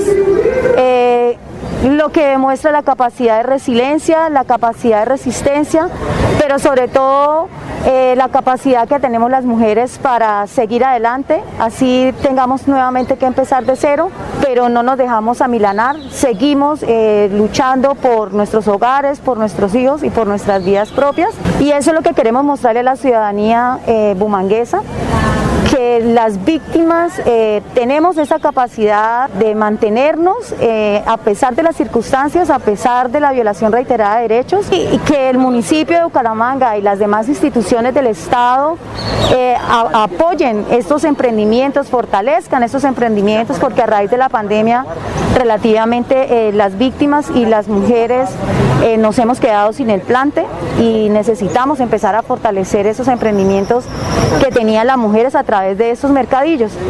Entonces eh, lo hemos venido solicitando que sea una vez al mes o que sea una semana en alguno de los parques de, Bucaramanga y que se pueda desarrollar de manera intermitente. En este momento tenemos alrededor de 40 eh, mujeres que están con sus productos. En el marco del Día de Conmemoración en contra de la violencia sexual de las víctimas del conflicto armado, realizamos un mercadillo por la esperanza donde participó la Secretaría del Interior con el CAIF, con la Mesa de Participación de Víctimas, la Secretaría de Desarrollo Social, la Defensoría del Pueblo y la Oficina de Mujer y Equidad de Género de la Alcaldía de Bucaramanga, mostrando la resiliencia de estas mujeres, su lucha, su fortaleza en salir adelante con diferentes emprendimientos donde la comunidad se pudo acercar, comprar, mirar, revisar diferentes muestras culturales precisamente para conmemorar este día.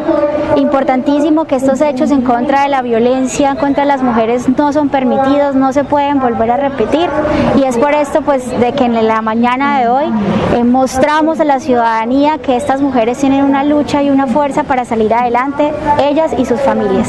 Me parece muy bien porque la verdad las mujeres necesitamos mucho apoyo y soy una partidaria de esto, que nos sigamos haciendo más seguido, que busquemos mujeres que se puedan defender solitas, no tenemos que defender económicamente un hombre, ¿no? Tenemos que salir adelante solitas. Y de verdad que estoy muy contenta con esto, que lo sigan haciendo Muy bien, son las 7 de la mañana, 36 minutos, estamos en Radio Melodía. Vamos a presentar ahora sí a eh, el Mea Culpa que mm, anoche difundió Carlos Fernando Galán, hijo de Luis Carlos Galán Sarmiento, diciendo, vea, todos los políticos, me incluyo, dijo, me incluyo, somos responsables. Yo, evidentemente, mataron, asesinaron a mi padre, pero fui un gran beneficiado, privilegiado. Me dieron todo eh, me dieron plata, posición, todo, pero hay gente como yo que no tuvo esa oportunidad. Hay mucha desigualdad en Colombia. Y también pidió que los otros políticos hagan lo mismo, que se sienten y le confiesen la verdad a la gente. Vamos a entonces a ver y escuchar este, esta reflexión que hace Carlos Fernando Galán Pachón. Soy Carlos Fernando Galán, un simple concejal de Bogotá. Las situaciones complejas jamás van a cambiar de un día para otro, pero las situaciones complejas a veces necesitan de actos muy simples para abrir espacios que permitan por lo menos empezar a hablar. Hoy siento una negación muy fuerte de la tragedia que vive el país, en particular de quienes hemos estado del lado fuerte, de la institucionalidad, del poder, del statu quo, como lo quieran llamar. Estamos preocupados por los 22 millones de pobres, como si todos hubieran surgido en el último año. Hace un año había ya 19 millones de pobres y eso era tan grande como para no haberlo visto. No vimos Buenaventura, no vimos Tasajera, no vimos Siloé, no vimos Agua Blanca y muchos otros símbolos. Hemos debido castigar con mucha más fuerza la desidia del Estado, porque eso es desidia, y haber actuado con una contundencia capaz de evitar la bomba social que nos estalló en la cara. Yo quiero proponer un acto desde lo más básico, desde lo más sencillo. Un mea culpa, un perdón, una aceptación de que nosotros, los políticos, me incluyo ahí, yo como político, los empresarios y todos aquellos que de alguna forma hemos determinado el rumbo del país, fallamos. Y que debemos hoy entregar de más, escuchar más que proponer y sobre todo cambiar. Y quiero además reconocer mis errores propios, no como si esto fuera una especie de llamado gaseoso. Desde que mataron a mi papá hace 31 años, he luchado con el imaginario de que yo soy un delfín, de que tengo privilegios, y he hecho énfasis en que soy una víctima. Y claro, soy una víctima, pero soy una víctima que ha tenido privilegios, una víctima a que el Estado y la sociedad colombiana le ha respondido por el hecho de ser víctima distinto que a muchos otros. Yo he tenido la posibilidad de educarme, de poder viajar al exterior a aprender otra lengua, de tener trabajo y una cantidad de privilegios que evidentemente la inmensa mayoría de víctimas de este país no tiene. Hay víctimas que tienen es todo lo contrario. Cuando son víctimas de la violencia, se les cierran puertas. A mí se me han abierto puertas. Yo tengo que entender esto. Cuando uno ve el caso, por ejemplo, de un niño que tenía la misma edad que yo tenía cuando mataron a mi papá, un niño de 12 años, que llora y grita desconsolado al ver cómo asesinan a su madre en Tierra Alta, Córdoba. Ese niño, el Estado, ¿qué hizo por él? ¿En qué le ayudó? ¿Cómo le respondió cuando sufrió esa violencia? Algo muy distinto a lo que me ocurrió a mí. Eso evidencia que en Colombia hay víctimas de primer nivel, víctimas de primera clase y víctimas de segunda clase. Si yo no soy capaz de entender eso y de entender eso cómo me ha beneficiado a mí, no tengo razón de ser en la política, no tengo que hacer en la política, ni voy a poder resolver ni proponer cambios en este país frente a, la desigualdad y al quiebre que tenemos como sociedad. Solo me queda ponerme al servicio de cómo resolver esta tragedia. Tengo que preguntarme cómo puedo ayudar, a riesgo de que me digan, usted quédese callado, escuche, su silencio puede aportar en este momento. Pero reflexionemos, de qué nos tenemos que arrepentir, en qué nos tenemos que comprometer. Ya la violencia fue suficiente. Tenemos que entender que el único camino para enfrentar la pobreza y la desigualdad es redistribuir, de verdad. Comprometernos a eso. Comprometernos a que el Estado equilibre la cancha. Y quiero invitar a los líderes políticos de este país a que hagan una reflexión como esta. Invito al presidente Duque, a Santos, a Petro, a Uribe, a la vicepresidenta Marta Lucía. También quiero invitar a los empresarios, a Sarmiento, a Ardila, a Santo Domingo, a Gilinski, a los mandos de las Fuerzas Armadas, al ministro Molano, al general Zapateiro y a los periodistas, a Daniel Samper, a Gustavo Gómez, a Vicky Dávila, a Julio Sánchez. Hagan su propio mea culpa. Este país les ha dado todo a ustedes. ¿Qué están dispuestos a dar de más? ¿Qué mea culpa están dispuestos a reconocerle a Colombia? Yo, por mi parte, Carlos Fernando Galán, pido perdón.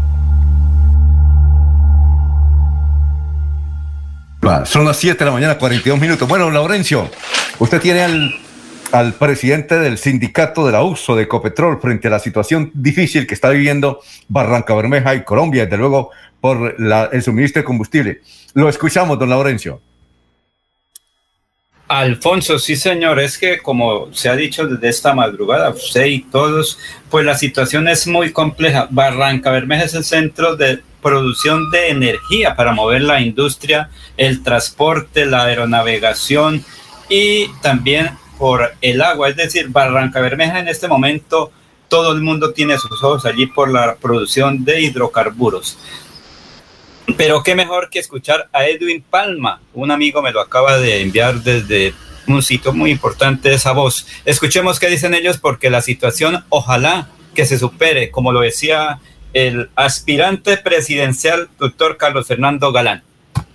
La jornada se ha adelantado de forma pacífica. Eh, aquí en las diferentes puertas de la refinería hemos estado desde las 4 de la tarde de ayer, incluso toda la noche, eh, bueno, y lo que va corrido el día.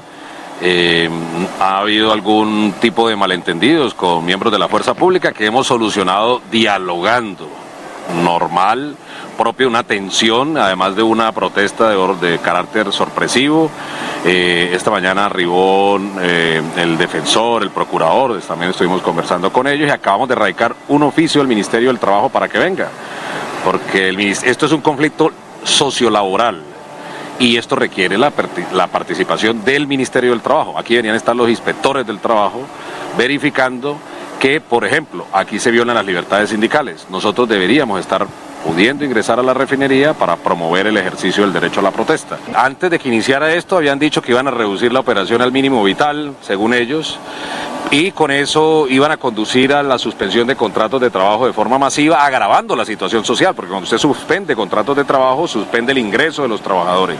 Suspende el ingreso de los trabajadores, pues genera hambre y genera violencia y genera más desigualdad y genera más inseguridad que lo que está viviendo hoy el país. ¿Qué reclama hoy, según todos los estudios, qué está reclamando hoy la gente en el país? Trabajo, ingresos, oportunidades. Y Ecopetrol agrava esa situación quitándole el ingreso a los trabajadores a través de la suspensión de contratos de trabajo. Obviamente entonces Ecopetrol, como lo hemos dicho durante estas 15, 16 horas, agrava, es decir, le mete leña al fuego porque no solamente está precarizando cada día más las condiciones laborales de los trabajadores, sino que le quita los ingresos. Y ustedes han escuchado a Ecopetrol comprometerse con la vacunación de Barrancarmeja y el Magdalena Medio, las regiones petroleras no. Entonces yo creo que, como bien lo decía mi compañero Moisés, hay que obligar a Ecopetrol que responda, que responda a la pregunta ético-moral en el marco de esta gran convulsión política y social que vive el país. ¿Qué va a apostarle, qué le va a aportar al desescalamiento del conflicto social? Muy bien, son las 7:45 minutos, vamos a hacer una pausa, estamos en Radio Melodía y en un instante venimos con el gerente de la refinería de Ecopetrol, Carlos eh, mm, García. Son las 7:45. Fuimos la primera ciudad del país en permitir la apertura del sector construcción, en aras de reactivar la economía y recuperar más puestos de trabajo. Bucaramanga es líder nacional en reactivación económica. Así logramos, por sexto mes consecutivo, reducir la tasa de desempleo del 14% y estar entre las tres ciudades del país con mejores índices de empleabilidad. Buenas decisiones, buenos resultados. Alcaldía de Bucaramanga. Gobernar es hacer. Continuamos con las últimas noticias en Radio Melodía. Radio Melodía, la que manda en sintonía.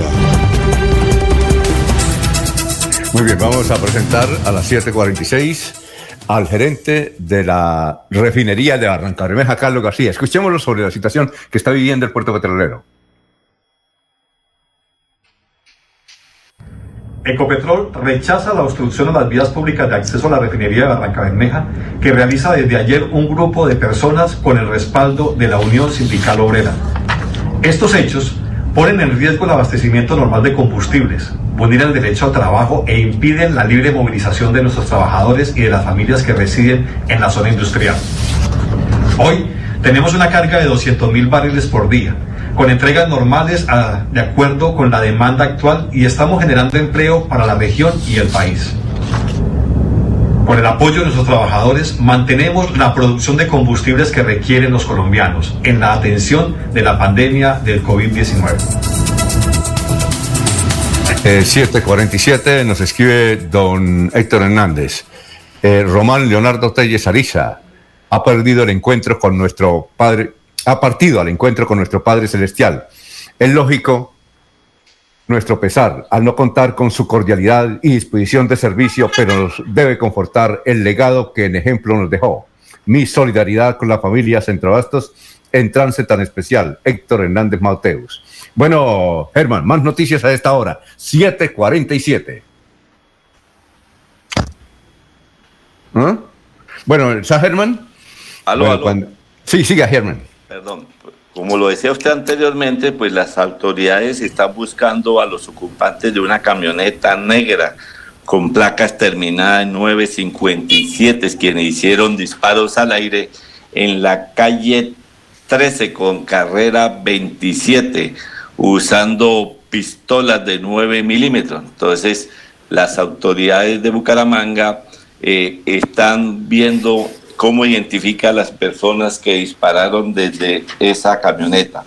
La Comisión Primera del Senado aprobó en tercer debate el proyecto de acto legislativo que busca reducir el receso legislativo. La idea es que el periodo legislativo empiece en el mes de febrero y no en el mes de marzo como, como está contemplado actualmente. Eh, eh, como está contemplado actualmente en la Constitución. Actualmente el segundo periodo legislativo empieza el 16 de marzo y culmina el 20 de junio. La autoría de este proyecto es del representante Gabriel Santos. Y la Corte Constitucional estableció que las modelos que trabajan como modelos de cámara web para adultos tienen derecho a todas las prestaciones laborales. La Corte le hizo un llamado al Congreso y al Ministerio del Trabajo para que regulen esa profesión, Alfonso. Laurencio, lo escuchamos. Alfonso, Luis Felipe Fajardo es el vicedefensor del pueblo que visitó a Bucaramanga.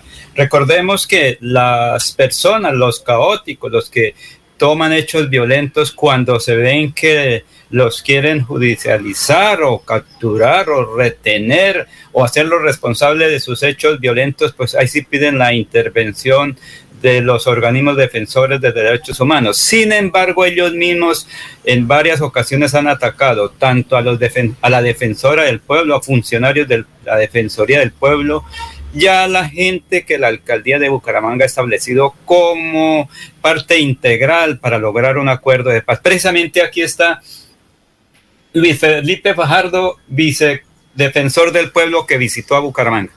visitando la ciudad de Bucaramanga. Hemos venido con una delegación nacional a acompañar a nuestro regional, nuestro trabajo de acompañamiento a la ciudadanía. Todo el país, pero específicamente en la regional desde el 28 de abril venimos trabajando. Asistencia en la calle de la Defensoría del Pueblo en esta regional ha atendido más de 50 manifestaciones. Aquí en, en- en Santander directamente no se habían recogido, pero sí llegaron desde el nivel nacional que nosotros recogemos, llegaron unos reportes de 11 personas que no habían sido localizadas en, en- en Santander. Eh, y esos reportes pues ayudaron a empezar a buscarlas. En efecto, poco a poco se han ido encontrando. Es que, y de esos 11 correspondían aquí a Santander, ya que creo que la mitad al menos tienen su certificado de, de, de aparecido, de localizado, ¿no? Hasta que no tengamos las pruebas suficientes, pero es un proceso de localización que se va dando pues a lo largo de los días. En pocos días seguramente habrán aparecido más personas. Y tenemos una mesa interinstitucional en la que nosotros le trasladamos esas solicitudes a la Fiscalía, a la Procuraduría, a Medicina Legal, a la DIJÍN, para que desde allí se activen los mecanismos y sigamos. La Defensoría del Pueblo es una institución que siempre ha sido querida y respetada por la ciudadanía y eso nos ha permitido trabajar de forma muy eficiente, especialmente en Bucaramanga, en el área metropolitana. Con, con, mucha tristeza que durante estas manifestaciones hemos venido recibiendo improperios de parte de los manifestantes, incluso, eh, cosa que no ha pasado en el resto del país, eh, dos funcionarios, la regional y uno de sus funcionarios fueron agredidos físicamente por manifestantes. Esto pues prendió nuestras alertas porque algo debe estar fallando, digamos, algo, algo ha pasado. Y lo que hemos visto es que en efecto hemos sido fruto, esto ha sido fruto de, desinformaciones, de algunos de algunos medios, de, digamos, de redes sociales, muchachos que mandan información pues que, no corresponde a la verdad y que en medio de una manifestación pues alebresta los ánimos, confunde, manda, y manda mensajes eh, totalmente falsos y totalmente irreales, pero generan violencia, son generadores de violencia y en eso hay que tener muchísimo cuidado. Nosotros como Defensoría del Pueblo lo que hacemos es velar por los derechos de los ciudadanos. Y cuando salimos a las manifestaciones es porque desde temprano ya nuestros funcionarios han revisado el SMAP, sus implementos, les han recordado sus obligaciones. Y luego estamos en la calle vigilantes de que la policía no cometa excesos de la fuerza contra nuestros ciudadanos, contra los manifestantes que están allí. Estamos tratando de desbloquear, de negociar, de evitar confrontaciones eh, nuestro trabajo es muy importante para poder sacar heridos, para crear corredores, para bajar los ánimos y, tratar de mediar permanentemente ayudando, por ejemplo, en la Universidad eh, Industrial de Santander tratando de colaborar con corredores humanitarios para sacar heridos, para proteger a los estudiantes. Y cuando un estudiante lleva a un centro de detención, lo primero que hacemos, si está en, un, en, una, en una judicialización, es ponerle un defensor público para que lo defienda. Ese es nuestro trabajo pero desafortunadamente algunos mensajes en, las redes sociales pues han empezado a decir que nosotros lo que hacemos es inteligencia para el ejército, bueno, una, cantidad de, atrocidades que nada tienen que ver con nuestra función y que nos han generado un rechazo de quienes en realidad son las personas por las que trabajamos, los derechos de ellos, de quienes están en la calle, de nuestros jóvenes, pues son lo que más nos interesa, lo que nos motiva, nuestra razón de ser. Muy bien, son las 7 de la mañana, 53 minutos, estamos en Radio Melodía, vamos cerrando la información. Don, don Germán, ¿qué podemos decir ya finalmente? Luego de esta emisión de tres horas completas de información permanente de lo que está ocurriendo en el departamento de Santander.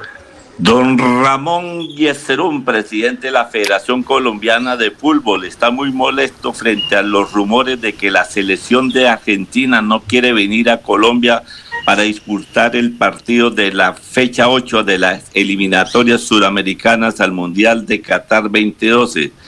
La selección argentina no quiere jugar en Colombia después de que gases lacrimógenos afectaron el desarrollo del partido entre Junior ante River Plate y América de Cali contra Atlético de Mineiro por Copa Libertadores en medio de las manifestaciones y problemas de orden público. Dice don Ramón, si Argentina no quiere venir, el problema es de ellos, Alfonso.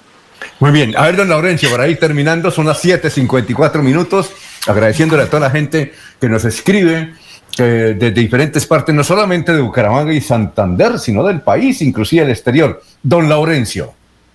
Hay que ser como Martínez, el ciclista, ayudar a quien esté en dificultades en el momento adecuado, como lo hizo ayer con Bernal, el ciclista que ahora nos tiene la moral arriba, el zipaquireño que no tiene sal sino mucha fuerza en las piernas para el Giro de Italia. Así que trabajar todos unidos en beneficio de todos, Alfonso. Bueno, nos vemos mañana, son las 7.55, ya sigamos con la información en melodíaenlínea.com y 1080 AM. Últimas noticias los despierta bien informados de lunes a viernes. En todas las áreas de la información regional, un periodista de Últimas Noticias registra la información en Radio Melodía 1080 AM y en melodíaenlínea.com. Director Alfonso Pineda Chaparro.